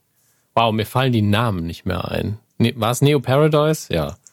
Ähm, auch eine Sendung, ja, aber auch eine Sendung wie die gibt's ja aktuell nicht, so wie ich das sehe. Und dazwischen gab es dann auch wieder mal eine Zeit lang nichts, was in die Richtung gegangen ist. Also vielleicht übersieht man es aber auch immer nur, bis irgendwie äh, der größere Durchbruch mal kommt. Aber ich, ich glaube, das gibt's immer mal wieder, aber so eine langanhaltende Phase, das, das ist selten. Ähm, Sternburg schreibt weiter, jedenfalls habe ich mich natürlich in den Videos verloren, die Telefonzelle. Und ich konnte endlich etwas aufklären, bei dem ich jahrzehntelang daran zweifelte, ob ich das geträumt hatte. Feuerstein hatte in der Sendung immer wieder kurz von seinem Balkon mit einer bestimmten Nachbarin geplaudert, die dabei auf ihrem Balkon stand. Einer sehr hübschen und sympathischen Nachbarin namens Anke. Ich muss zugeben, der junge Sternburg war vielleicht ein wenig schockverknallt. Wenig später stieg ein neuer Stern am deutschen TV-Himmel auf, Anke Engelke. Und ich war mir sicher, das ist doch diese Nachbarin hey, wahrscheinlich ist sie da entdeckt worden, aber irgendwie hat mir niemand abgenommen, dass, sie aus diesem, dass ich sie aus diesem TV-Ereignis schon kannte und toll fand, bevor sie berühmt wurde. Ich habe das dann über die Jahre verdrängt. Ich fand die schon gut, da haben die noch keinen Plattenvertrag. Ja, also das habe ich jetzt hinzugegeben als kleinen Kommentar, aber so ist es manchmal. Und ja, er hat recht. Es, es, war auch Anke Engelke, nur ähm, er hat sich dann auch selbst relativ schnell korrigiert, weil Anke Engelke war zu dem Zeitpunkt ja schon in der Wochenshow ja, ähm, und Anke, Anke Engelke ist ja ein Kinderstar. Die hatte ja. damals ähm, äh, irgendwie auch dieses, dieses Kinder-Sommerfernsehen fürs ZDF schon moderiert mit, mit zehn oder zwölf. Also die macht ja wirklich seit Lebtagen nichts anderes, als auf irgendwelchen Bühnen und vor Kameras zu stehen. Also insofern, ja, natürlich war ihre Karriere da noch sehr jung und wahrscheinlich war das dann auch so der Punkt, an dem sie das breite Publikum erreicht hat. Aber ähm, es war jetzt nicht ihr, ihr Start in, in die Fernsehkarriere. Aber ja, erinnere ich mich auch noch dran, dass Anke da dabei war. Gut, ähm, machen wir weiter mit Captain Aldi. Ja, bitte. Er schreibt, ich ziehe eine Augenbraue hoch und sage Mu auf die Weite der gepflegten Unterhaltung. War das schon ein, ein Song? Bevor ich was zum Husumgate, was war denn Husumgate? Ach ja, stimmt, ich erinnere mich. Ich habe ähm, hab einfach nur laut gedacht, anstatt es einfach für mich zu behalten, dass das meine Geografiekenntnisse unter aller Sau sind. Ja, das ist alles. Ja. Ich wette, es gibt genügend Momente für jeden da draußen, wo man merkt, oh, ich hätte besser die Klappe halten müssen, weil ich einfach was nicht weiß, weil wir alle nicht alles wissen. Ähm, aber ja, wir haben es ja in der Folge aufgeklärt, dass Husum eben nicht das ist, was ich zuerst dachte, was es ist. Eben, aber Captain Aldi will das nochmal aufdröseln. Aber bevor er dazu kommt, spricht er erstmal Dank an uns aus. Da ich Freitag spontan viel Auto fahren musste und meine Laune nicht so enorm gut war, haben Sie es geschafft, mir den Tag doch noch zu retten. Äh, nun aber zu den wirklich wichtigen Sachen im Leben. Husum ist keine Halbinsel. Gott oder sei Insel. Dank hatte Herr Hammes, ja, oder Insel, dies noch enorm schnell klargestellt gerade so in so einem Korridor, ne, Herr Hammes, ne, wo man sagen kann, ja, knapp Er hat halt direkt gegoogelt und nicht gedacht, ach, wurscht, ist egal, ja. ja. Äh, danke dafür, schreibt er jedenfalls. Wir liegen zwar direkt an der Nordsee, wir haben einen Hafen und auch einen Deich, aber wir sind keine Halbinsel. Etwas weiter nördlich der schöne Ort Nordstrand. Da kommen Sie der Sache dann näher. Wenn der nächste Urlaub mal wieder ansteht, nach der Situation, empfehle ich einen Besuch. Wir haben sogar einen Teeladen. So, wenn Sie jetzt nicht überzeugt sind, Dames. Mein Trauma der Folge, schreibt Captain Aldi weiter, wann immer ich jetzt Humus beim Einkaufen sehe, habe ich Angst, dass Heiner Lauterbach aus einem Regal springt. Regal. Vielen lieben Dank für die Unterhaltung. Ich freue mich auf viele weitere Ausgaben aus der Theodor Stormstadt Husum. Gesendete Grüße, Ihr Captain. Das, das hatte so leichte Simpsons-Attitüde, fand ich. Wir sind keine Halbinsel. Ja. Wie in Shelbyville, die leben auf einer Halbinsel. Aber wir sind keine Halbinsel. Wunderschön. Kurze Hose, der beste Nickname immer noch im Internet, hat auch kommentiert. Ja. In, äh, so, in dieser Kuh ist wohl ein Abschnitt so schnell gealtert wie die Werbung von Kaufland. Ja, das äh, ist klar. Weshalb ich aber eigentlich kommentiere, ich schlage vor, Herbert Feuerstein den Coup der Woche für den selbstgeschriebenen Nachruf zu verleihen, hat der Körper umgesetzt. Service. Ja, direkt gemacht. Wir machen alles, was er sagt trinken Rotwein. Ja. alles, was ihr schreibt, machen wir, setzen wir alles um. Ich bin jetzt in der FDP. Ja. Und jetzt kommt der Kommentar, auf den ich seit der letzten Ausgabe heiß warte. Ähm, und jetzt, wo ich gerade hier in den Kommentaren bin, kann ich ja nochmal Werbung für Feuer und Flamme machen. Ich bin wirklich großer Fan davon, ohne in der Freiwilligen Feuerwehr zu sein. Denn Herr Körber hat das schon äh, gut zusammengefasst. Die Erzählung ist angenehm unaufgeregt und ohne Dramatisierung. Man sieht nur die Feuerwehrmänner und in Staffel 3 auch Feuerwehrfrauen im Einsatz, kommt dabei aufgrund von Bodycams und einem Filmteam super nah ran, ohne dass es gaffend ist. Kommentiert wird das alles nur von den Einsatzkräften, die durchweg sympathisch sind. Alle Folgen gibt es übrigens derzeit auch in der Mediathek des WDR. Verlinkt es nochmal in den Kommentaren, wenn es euch interessiert. Und Wer die drei Staffeln durchgewinnt statt Staffel 4 ist angekündigt und wird wohl derzeit gedreht. Brandheiß, nagelneu. Was, was der WDR uns Code zahlen muss. Der nächste Kommentar schon wieder ein Link zum WDR mit, mit dem Nachruf von Feuerstein. Also da geht's wirklich produktplatzierungsmäßig und, und markennennungsmäßig richtig ab bei uns. Gut, ähm, Mr. Pummelwurst. er schlägt einfach nochmal vor, dass Herbert Feuerstein ja. die Kuh der Woche kriegt. Eben das können wir jetzt an dieser Stelle ähm, mal überspringen. Milchmicher, die Milchmicher-Rechnung, ne, hat äh, geschrieben, hallo Medienwiederkäuer, schöne neue Folge. Immer wieder benutze ich euren Podcast. Ich, Ach so, um mir im Nachhinein einige Highlights des linearen Fernsehens per Mediathek oder YouTube nochmal anzuschauen. Max Giermann als Thorsten Sträter fand ich zwar nicht so beeindruckend wie Herr, wie Herr Körber, aber die Ausschnitte von Feuersteins Nacht sind schon genial.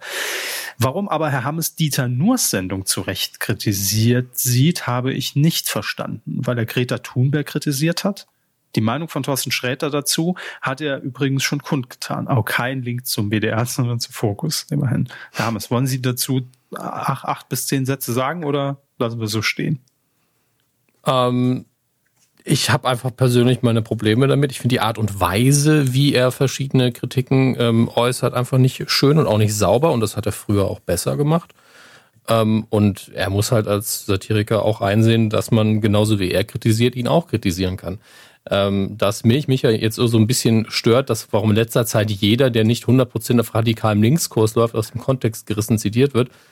Ähm, da würde ich mich jetzt einfach nicht einreihen, muss ich dazu sagen. Und ich halte es auch nicht für einen radikalen Linkskurs, wenn es um Umweltschutz geht. Das äh, ist einfach Quatsch.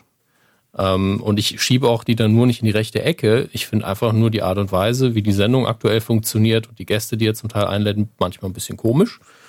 Äh, und da finde ich Kritik angebracht. Das heißt nicht, dass ich ihn auf dem Scheiterhaufen verbrennen will. Aber äh, gerade in Interviews finde ich die dann nur im Moment höchst problematisch.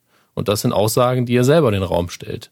Vor allen Dingen, wenn er ähm, äh, die, die, die Kritik an ihm und an anderen, die dann zum Teil vielleicht auch überzogene Shitstorms sein können oder darin ausarten können, als, äh, was war das? Er hat sich mit einem Pogrom verglichen oder mit der Reichskristallnacht. Ich weiß, das ist einfach nicht angebracht. Und das ist weder, wie er gesagt hat, witzig noch gut.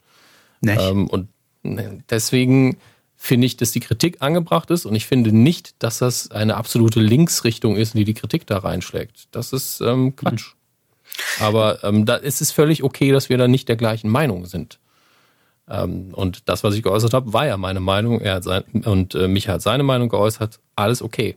Eben, ansonsten ja. wird's morgen an der Tischtennisplatte auf dem Schulhof ausgetragen. Aber Milchmicha hat hier für mich großer, großen Hut ab, ja, dafür, mhm.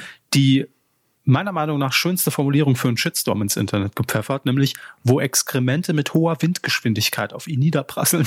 das ist für mich die ja. schönste Umschreibung für Shitstorm. Ich meine, es gibt eben, äh, es gibt gerechtfertigte Kritik in Inhalt und Stil und es gibt auf beiden Seiten auch immer Inhalt und Stil, der nicht passt. Das ja. ist ganz ohne Frage so. Nur weil ich die gleiche Meinung vertrete wie andere Leute, muss ich nicht die Art und Weise, in der sie sie äußern, genauso gut finden.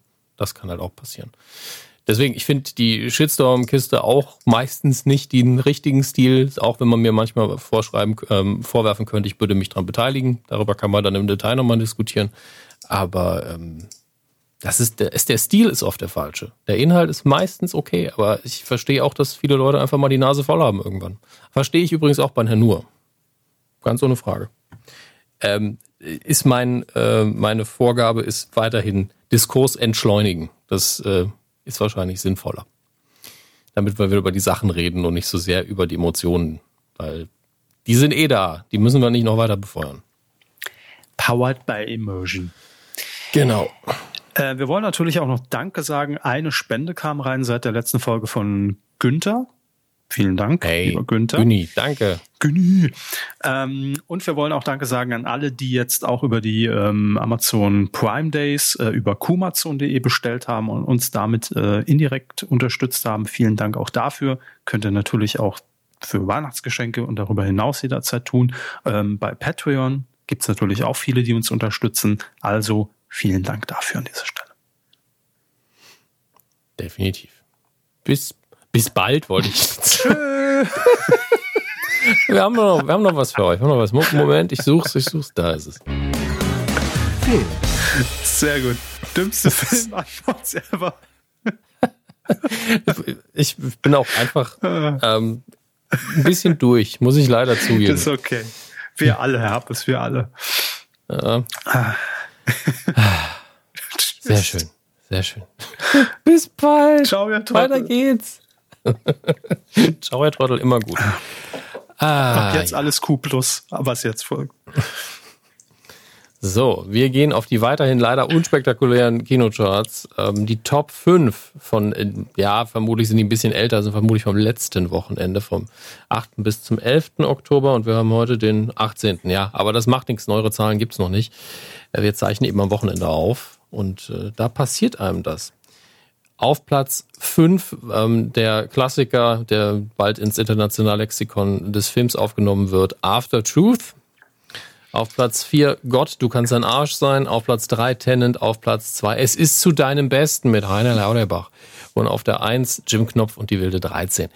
Ähm, es ist zu deinem Besten, ist ja auch so ein bisschen wie die, ähm, wie, wie heißt es nochmal? Nicht die Kinder des Monsieur Mathieu, sondern dieser französische Film, wo die drei Töchter ähm, jeweils in eine andere Religion rein, rein Monsieur heiraten. Claude und seine Töchter? Monsieur Claude, genau. Nicht Claude. Monsieur Mathieu und seine Kinder, sondern Monsieur Claude und seine Töchter. Deutsch, ja. Deutsche Titel von französischen Filmen auch immer ganz, ganz groß.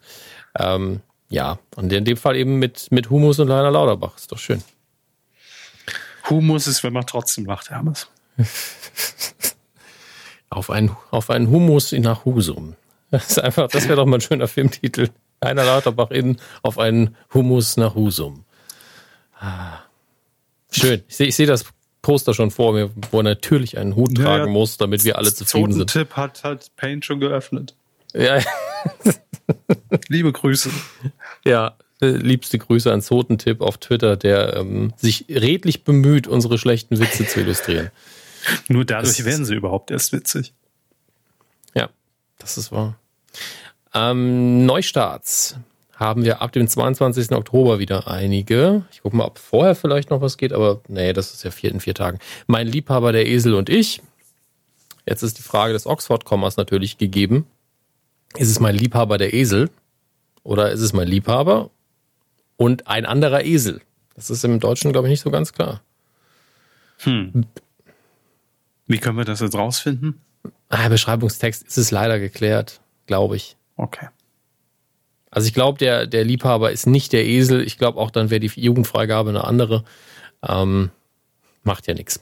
Regeln am Band bei hoher Geschwindigkeit. Das ist tatsächlich ein Filmtitel äh, einer Dokumentation. Ähm, und dort geht es um Arbeitsbedingungen, wenn ich das richtig sehe.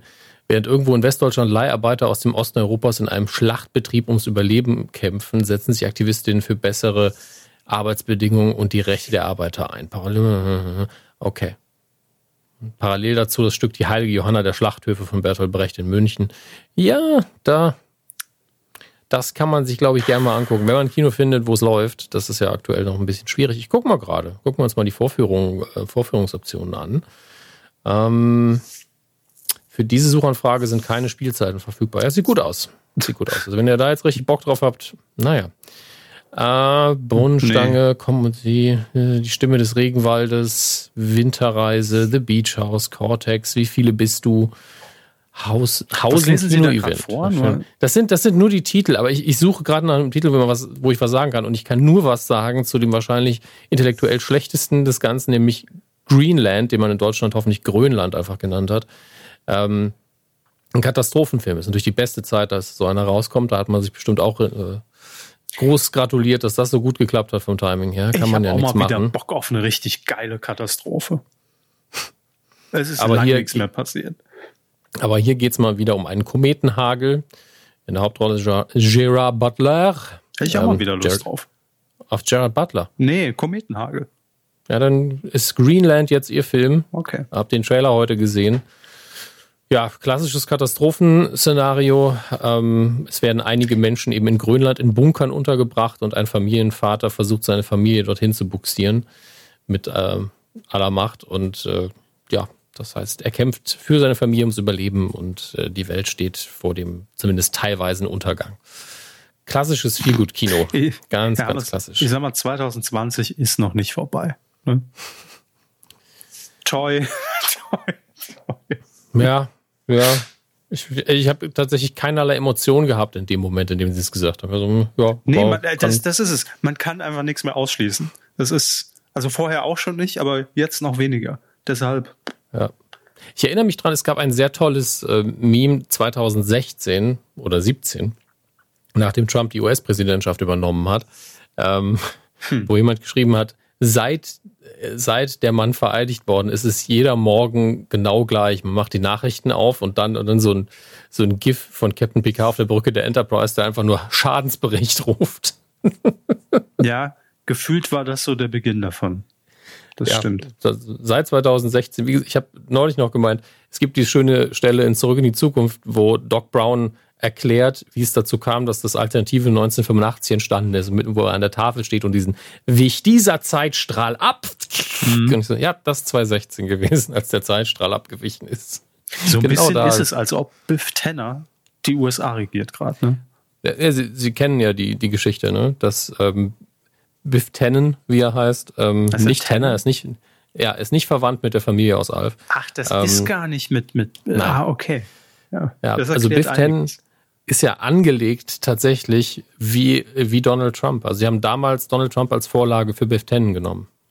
Das ähm, zeigt sich für mich besonders in dem, äh, in dem zweiten Teil, als äh, Marty vor diesem riesen Tower steht. Ne? Das ist wahrscheinlich in Anlehnung an den Trump Tower. Da, das ist so. War, war jedenfalls auch damals schon, als Trump noch nicht Präsident war, irgendwie immer so in meiner Wahrnehmung drin. Und als ich ihn neulich nochmal gesehen habe, erst recht. Ich habe den Trump Tower ja auch schon in Person gesehen. Ist echt ein hässliches Gebäude. Also es, innerhalb der, der Wolkenkratzer, die alle so ein bisschen steril und hässlich sind, ist er nochmal ganz besonders steriler und hässlicher Tower. Ey, Ehre wem Ehre gebührt. Ja, was will man machen? Äh, wir kommen zu, zum Heimkino. Denn wir alle igeln uns ja gerade zu Hause ein. Nach außen die Stacheln, nach innen die Wärme und machen nichts anderes, als auf irgendwelche Bildschirme zu starren. Ist übrigens nicht so ganz gesund, aber dann vielleicht ein bisschen Fiktion. Vielleicht hilft das, das euch über die, den Winter, den Herbst und das Jahr. Ähm, Chicago Fire ist für mich äh, auch eine absolut, absolut unbeschriebenes Blatt, aber ich glaube, da geht es um eine Feuerstation, Chicago PD, Polizeistation sind meine Vermutungen. Jeweils Staffel 8 und Staffel 7 jetzt auf DVD raus. Staffel 3 von Babylon Berlin auf DVD und Blu-ray mittlerweile in den Regalen. Paw Patrol für die Kinder. Mighty Pups Super Paws ist jetzt auch verfügbar, damit ihr endlich mal wieder neues Paw Patrol Material in der Rotation habt. Ähm, was haben wir noch? Es gibt übrigens nicht nur Chicago Fire und Chicago PD, es gibt auch Chicago Med. Also auch für unsere Krankenhausleute ist ordentlich was dabei. Ähm, dann haben wir ja nochmal zurück in die Zukunft Trilogie Remastered. Da muss ich mich nochmal ähm, reingucken, ob die wirklich nochmal die Bildqualität aufpoliert haben. Da muss ich nochmal recherchieren. Das ist ja doch für uns alle ein bisschen interessant. Oder ob es nur eine neue Pressung ist, weil die alten alle ausverkauft sind. Das weiß man ja nicht so genau bei so einem beliebten Film, wo ich mich aber auch frage, wie kann das passieren, jetzt wo man das auch streamen kann, wenn man möchte. Ähm, gucken wir mal weiter. Ja, das sieht alles, äh, der weiße Hai 4K Ultra HD, das habe ich doch schon mal erwähnt. Also von daher gibt's hier nicht mehr so viel Neues. Gucken wir ins Digitale rein. Da tut sich wie immer viel. Amazon Prime kauft gerade sehr viel Horror-Trash, ähm, vermutlich für Halloween ein. Da will ich gar nicht auf die Titel eingehen, weil ich zu denen eh nichts sagen kann. Aber es ist wirklich, die Cover sagen einem schon, wir haben nicht auf Qualität geachtet, aber es ist auch Halloween, da gucken wir auch mal Horror-Trash. Voll in Ordnung. Wann, wenn ich. nicht jetzt einkaufen? Ne? Ja, also es ist ja, nee, Amazon Prime hat man ja sowieso schon oder eben nicht. Und dann auf, um Halloween rum eine Party zu haben, wo man vielleicht im Hintergrund auch einfach mal einen schlechten Horrorfilm zeigen will, dann Prime anmachen, warum nicht? Also das äh, passiert ja alles sehr, sehr schnell und sehr leicht. Ähm, deswegen verstehe ich die Entscheidung sehr, sehr gut, das jetzt zu machen. Was ist das denn? Manchmal gibt es so Filme, wo ich einfach nur diese Reaktion habe. Und hier in dem Fall ist es die Frage, ist dies ein Porno oder nicht? Heißt Space Girls in Beverly Hills. Keiner. Okay, Cover sagt keiner. Genres, Science Fiction, Komödien, Drama, Romantik. Aber der Inhalt, drei lebhafte Retro-Weltraummädchen vom Planeten Vanisia müssen versuchen, sich wie normale Frauen aus Beverly Hills einzufügen, als sie plötzlich eine Bruchlandung im Hinterhof des wohlhabenden, berüchtigten Playboy-Barons von, äh, von Benson machen. Ba äh, Baron von Benson. Baron und sein frauenjagender Kumpel Steve merken bald, dass etwas aus dieser, äh, dass es etwas aus dieser Galaxie braucht, um ihre billige Bösewichtart zu zähmen. Also es klingt für mich wie ein Porno, es ist aber angeblich keiner. Dann ähm, hätte es aber wenigstens irgendeinen Sinn, diese Handlung, die Sie gerade vorgelesen haben. Wenn es ein Porno wäre. Ja, ja. ja. Deswegen, weil also das ist ja. wäre es wär, Premium. Ja, warum liegen denn hier Space Girls rum, äh, ist dann die Frage. Nun gut. Ähm, auf Netflix ist auf jeden Fall die nächste Staffel ähm, Star Trek Discovery angelaufen. Dann haben wir hier eine neue Sendung. Jemand muss sterben. Staffel 1. Bin gespannt. Da muss ich noch reinschauen. Das sieht ganz gut aus. Aber was, wenn ich was ist bin. das? Jemand muss sterben. Ja, das Lustige ist, hier gibt es keine Inhaltsangabe. Bitte? Weil Sie gesagt haben, Sendung? Ist das Reality oder was ist das? Nein, nein, nein. Also, auch eine Fiction-Show ist, ist für mich eine Sendung, wird ja gesendet im weitesten Sinne. Scheint aus dem Spanischen oder Mexikanischen zu kommen. Das, ich muss sagen, ich bin ja kein Gucker von internationalen Netflix-Produktionen. Überhaupt nicht. Ähm, vielleicht bin ich da einfach nicht äh, offen, weltoffen genug. Das Einzige, was ich da, glaube ich, bisher geguckt habe, war diese äh, Warrior Nun-Serie. Die ist, glaube ich, aus, aus Spanien, bin ich mir aber auch nicht ganz sicher. Und die war okay. Aber die war eben auch sehr stark in ihrem Genre verhaftet. Haben Sie übrigens gesehen, dass es irgendwie neue Dreharbeiten zu Hör mal, wer da hämmert geben soll?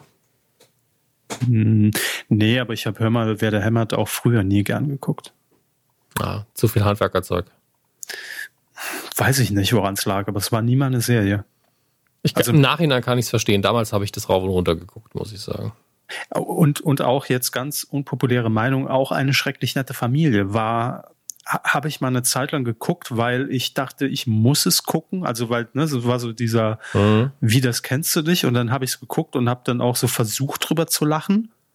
Aber ich fand es nie jetzt wirklich mega lustig und geil. Nee. Ist okay. Man muss den Bezug halt auch aufbauen können. Ähm, dann habe ich ja eben Halloween gesagt, dass da Amazon Prime schon den Trash-Faktor, äh, den, den, den Teppich ausrollt. Es gibt ein Genre, ähm, das mir völlig fremd ist. Und das sind total kitschige, billige Weihnachtsfilme, die, glaube ich, ähm, es gibt, glaube ich, dieses Premium, äh, den Premium-Film davon heißt, glaube ich, Der Weihnachtsprinz oder so. Ähm, und jetzt fängt man auch wieder damit an. Es ist für mich komplett belanglos. Diese Filme leben nur davon, dass man hier ist ein Weihnachtsbaum, es spielt immer an Weihnachten, es ist alles kitschig und es ist äh, äh, recht steril. Aber es gibt Leute, die mögen das und für die ist diese Service-Info jetzt gedacht. Ähm, der Weihnachtssong von 2014 ist jetzt auf Amazon Prime. Ähm, dann haben wir hier noch einen Schatz zu Weihnachten, wo ich nicht weiß, ob er wirklich in dieses Genre gehört, aber auch das ist ein Weihnachtsfilm. Könnte auch ein Horrorsblätter ähm, sein, ne? Je. Könnte auch ein Horrorsblätterfilm ja sein, ja. Oftmals liegen die Dinge sehr nah beieinander. Nicht nur im das, Kalender. Es gibt ja auch dieses Genre von, von Weihnachtshorrorfilmen, aber da, darunter fallen die hier jetzt nicht. Das Und gibt mich überhaupt nicht. Nö, ich meine, äh, was war das? Äh, im, Im Action-Genre ist es ja noch mehr verbreitet. Von Stopp langsam bis Reindeer Games äh, gibt es da wirklich alles. Ähm, aber wahrscheinlich ist es ja äh, mit, mit diesen Weihnachtsfilmen genauso, das kenne ich aber auch, wenn auch nicht vielleicht ganz so extrem wie bei Ihnen, aber ähnlich, was Sie gerade beschrieben haben, ey, Halloween-Party und ich lasse irgendwie ein paar blöde Halloween-Splatter-Movies im Hintergrund laufen, die man sich sonst niemals mhm. angucken würde. Genauso ist es ja an Weihnachten. Wenn man da irgendwie so ein bisschen im, im Vorbereitungswahn ist, dann hat man einfach gern, wenn jetzt nicht nur die, die Spotify-Playlist im Hintergrund dudelt, sondern auch so ein, so ein kitschiger Film. Egal was es ist. Das muss nicht immer das, das Premium-Produkt äh, Kevin allein sein. Es ist ja auch die Frage, guckt man bewusst oder lässt man es laufen und unterhält sich währenddessen? Also ich bin kein großer Freund davon, dass der Fernseher läuft, während man quatscht. Nee, aber das aber, ist für mich so eine typische, ich bereite irgendwas vor, ich mal äh, stech Plätzchen aus oder ich äh, bereite irgendwie schon mal Essen vor und schieb's in, in den Ofen. Das ist so dieses Bild, was sich so äh, da verankert hat. Und dann kann so ein, so ein Streifen nebenher, das ist doch ganz nett dann ja, kommt es auch nicht so auf die Handlung an. Hauptsache, da hört man irgendwann ein paar, paar Glöckchen im Hintergrund und äh, sie, sieht durch, durch diese rosarote Brille so ein verschneites Fenster und, und äh, da, da ist gerade Bescherung bei irgendwelchen Familien. Äh, das will man doch sehen. Das wohl war. Dann noch ähm, ein, zwei andere wirklich Service-Hinweise. Zum einen dass äh, für diejenigen von euch, die gesagt haben, nö, Disney Plus mache ich nicht, tue ich mir nicht an und die sich auch, äh, die aber Interesse haben an Spider-Man Homecoming, der, ähm, der erste Spider-Man-Film der neuen Reihe, der ist jetzt auch auf Amazon, Verzeihung, Prime und Netflix anzugucken. Und da noch mal ein Hinweis, auch an Sie, Herr Körber, Sie sind ja tatsächlich, was ähm, Comic-Verfilmung angeht, im weitesten Sinne, wenn überhaupt, dann ein Spider-Man-Fan.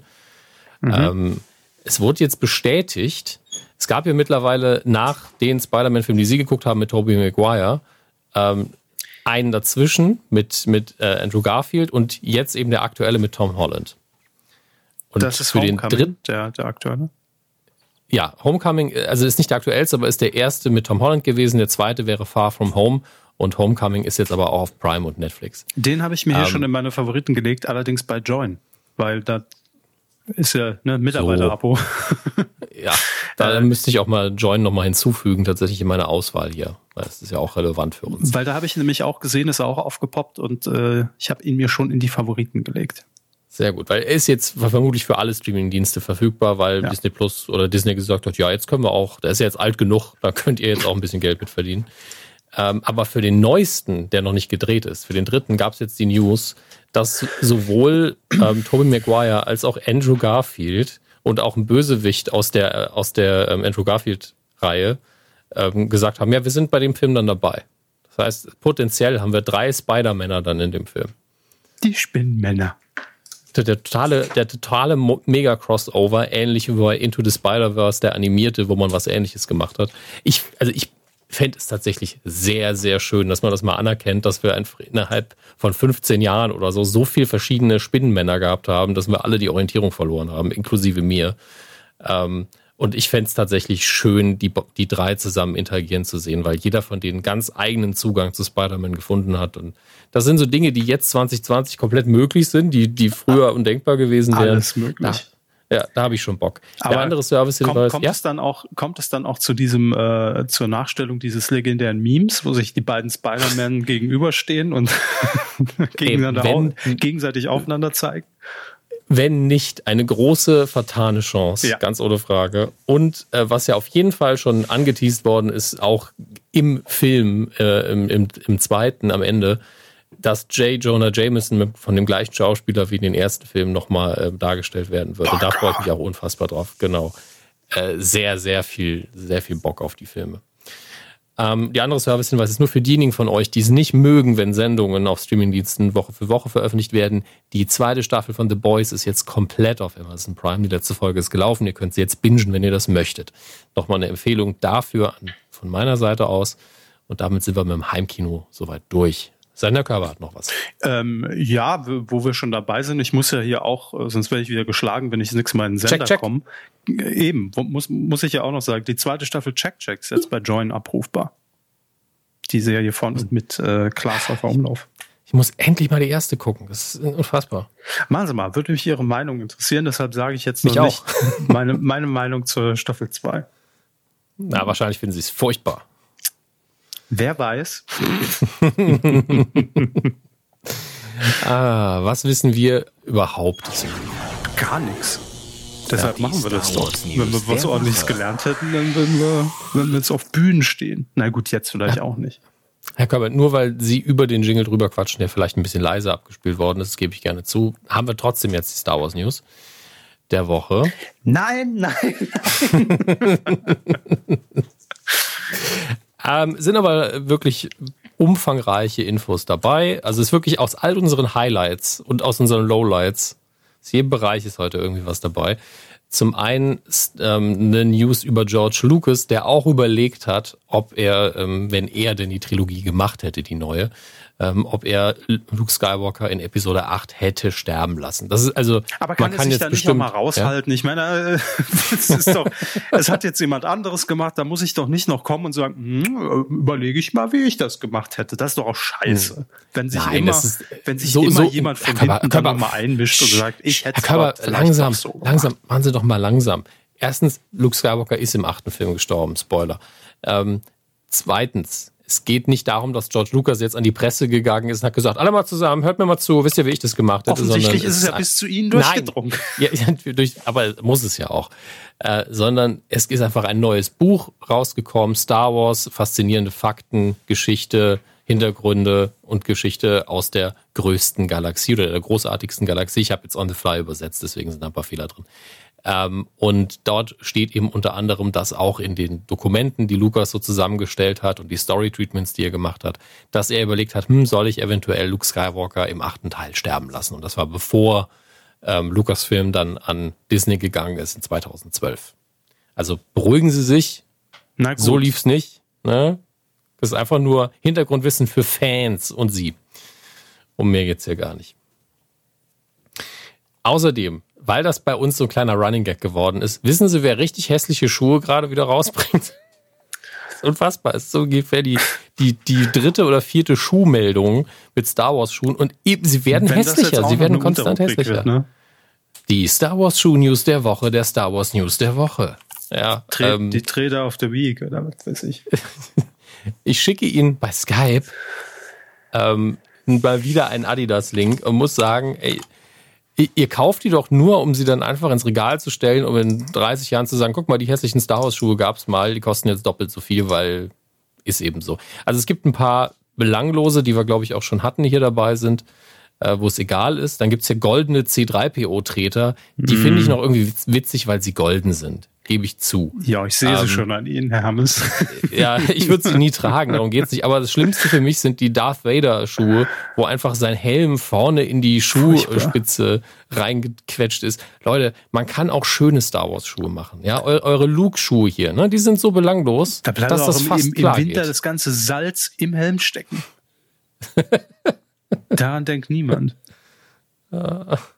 Es ist wirklich, ähm, ich weiß nicht, was ihr da macht, aber lasst euch doch mal von Leuten beraten, die auch irgendwie stilmäßig mehr drauf haben. Und ich habe ja auch nichts drauf, aber ich sehe, wenn es hässlich ist. Ja, der weiße Sneaker, der ist noch okay. Also da, da kann genau. man noch drüber.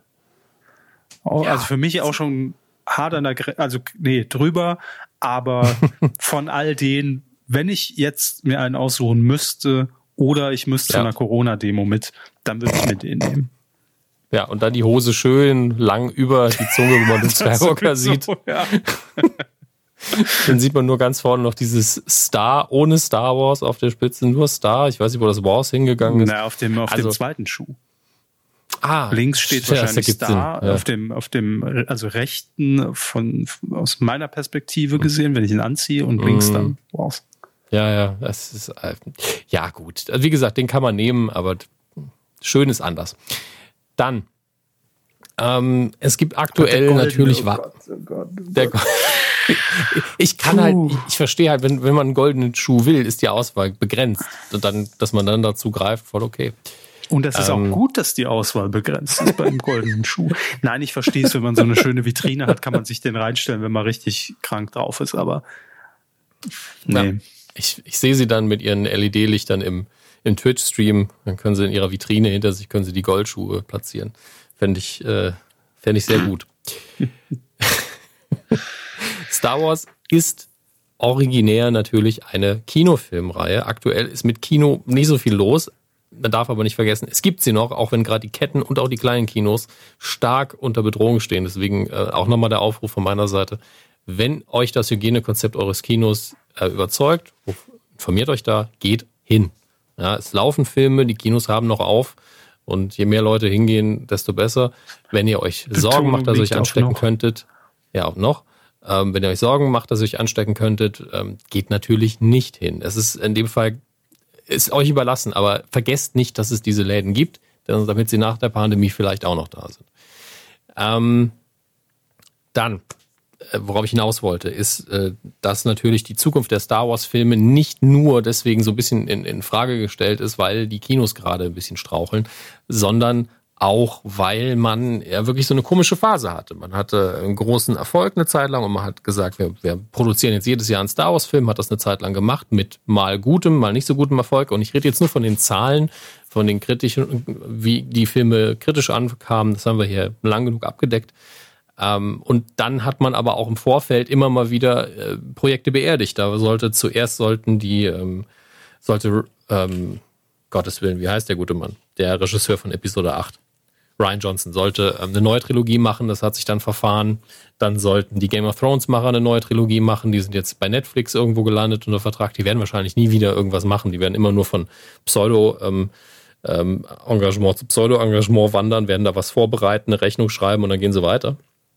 Ähm, und äh, aktuell ist es ja Taika Waititi und äh, die Drehbuchautorin von 1917, äh, Christy Wilson Cairns, Cairns, Cairns, schwierig auszusprechen, ähm, die an einem Projekt arbeiten sollen. Das heißt, die anderen sind eigentlich so weit im Sande verlaufen, die gibt's eigentlich nicht mehr und das ist jetzt das Aktuelle, aber da soll auch frühestens 2022 was passieren und mittlerweile verschiebt man es auf 2023, wahrscheinlich wegen Corona. Und man konzentriert sich jetzt mehr auf Serien. Ähm, Mandalorian läuft richtig gut. Da hat man schon gesagt, wir machen auf jeden Fall vier Staffeln. Das ist jetzt auch eine neue äh, Ansage. Ja. ja. vier. Mhm. Ja, also die zweite hat ja jetzt bald äh, Veröffentlichungstermin.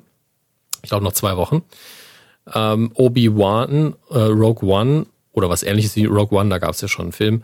Aber die Obi-Wan-Serie ist immer noch äh, drin, Animationsserien sind immer noch drin. Das heißt, die Zukunft sieht vor allen Dingen so aus, dass man sich darum kümmert, äh, dass Star Wars in Serienform weitergeht, wo auch die Kritiker ja eher ähm, zufriedenzustellen sind aktuell. Deswegen werden wir so schnell erstmal keinen großen Star Wars-Film mehr sehen. Das heißt für Sie, Herr Körber, Sie können das zu Hause gucken. Ist das nicht toll? Ich habe jetzt schon überlegt, hey, es ist ja ein richtiger Vorteil für mich. Ich dachte, Sie sagen um, jetzt ähm. sowas wie, dann können wir auch die Rubrik beenden, weil war ja eigentlich nur auf die Filme gemünzt als Countdown. Ja, ähm, dann hier auch eine neue ich Sache auf Disney Plus kommt ja. es bald. Okay. Nein, ich nicht. Äh, ich muss gerade nur das Datum noch mal rausfiltern. Das Star Wars Holiday Special ist uns ja allen noch ein Begriff als eine der schlimmsten, eines der schlimmsten Dinge, was je passiert ist im Star Wars Universum. Von 1978 gibt es bei mir keine Fernsehen, Abstufung. Ich weiß, wurde im Fernsehen einmalig ausgestrahlt und ist einfach ein einziger Drogentrip und ergibt überhaupt keinen Sinn. Ähm, jetzt produziert man ein neues Star Wars Holiday Special, aber im Lego Star Wars Universum. Herr Körber, Sie werden auf doppelter Ebene abgeholt. Es ist Lego und es ist Star Wars. Ähm, ab 17. November könnt ihr das Ganze gucken. Da läuft es auf Disney Plus und mit der Besetzung der neuen Trilogie. Ich freue mich da tatsächlich sehr drauf, weil sie bestimmt ein schönes, kleines, wirklich gutes Special machen werden.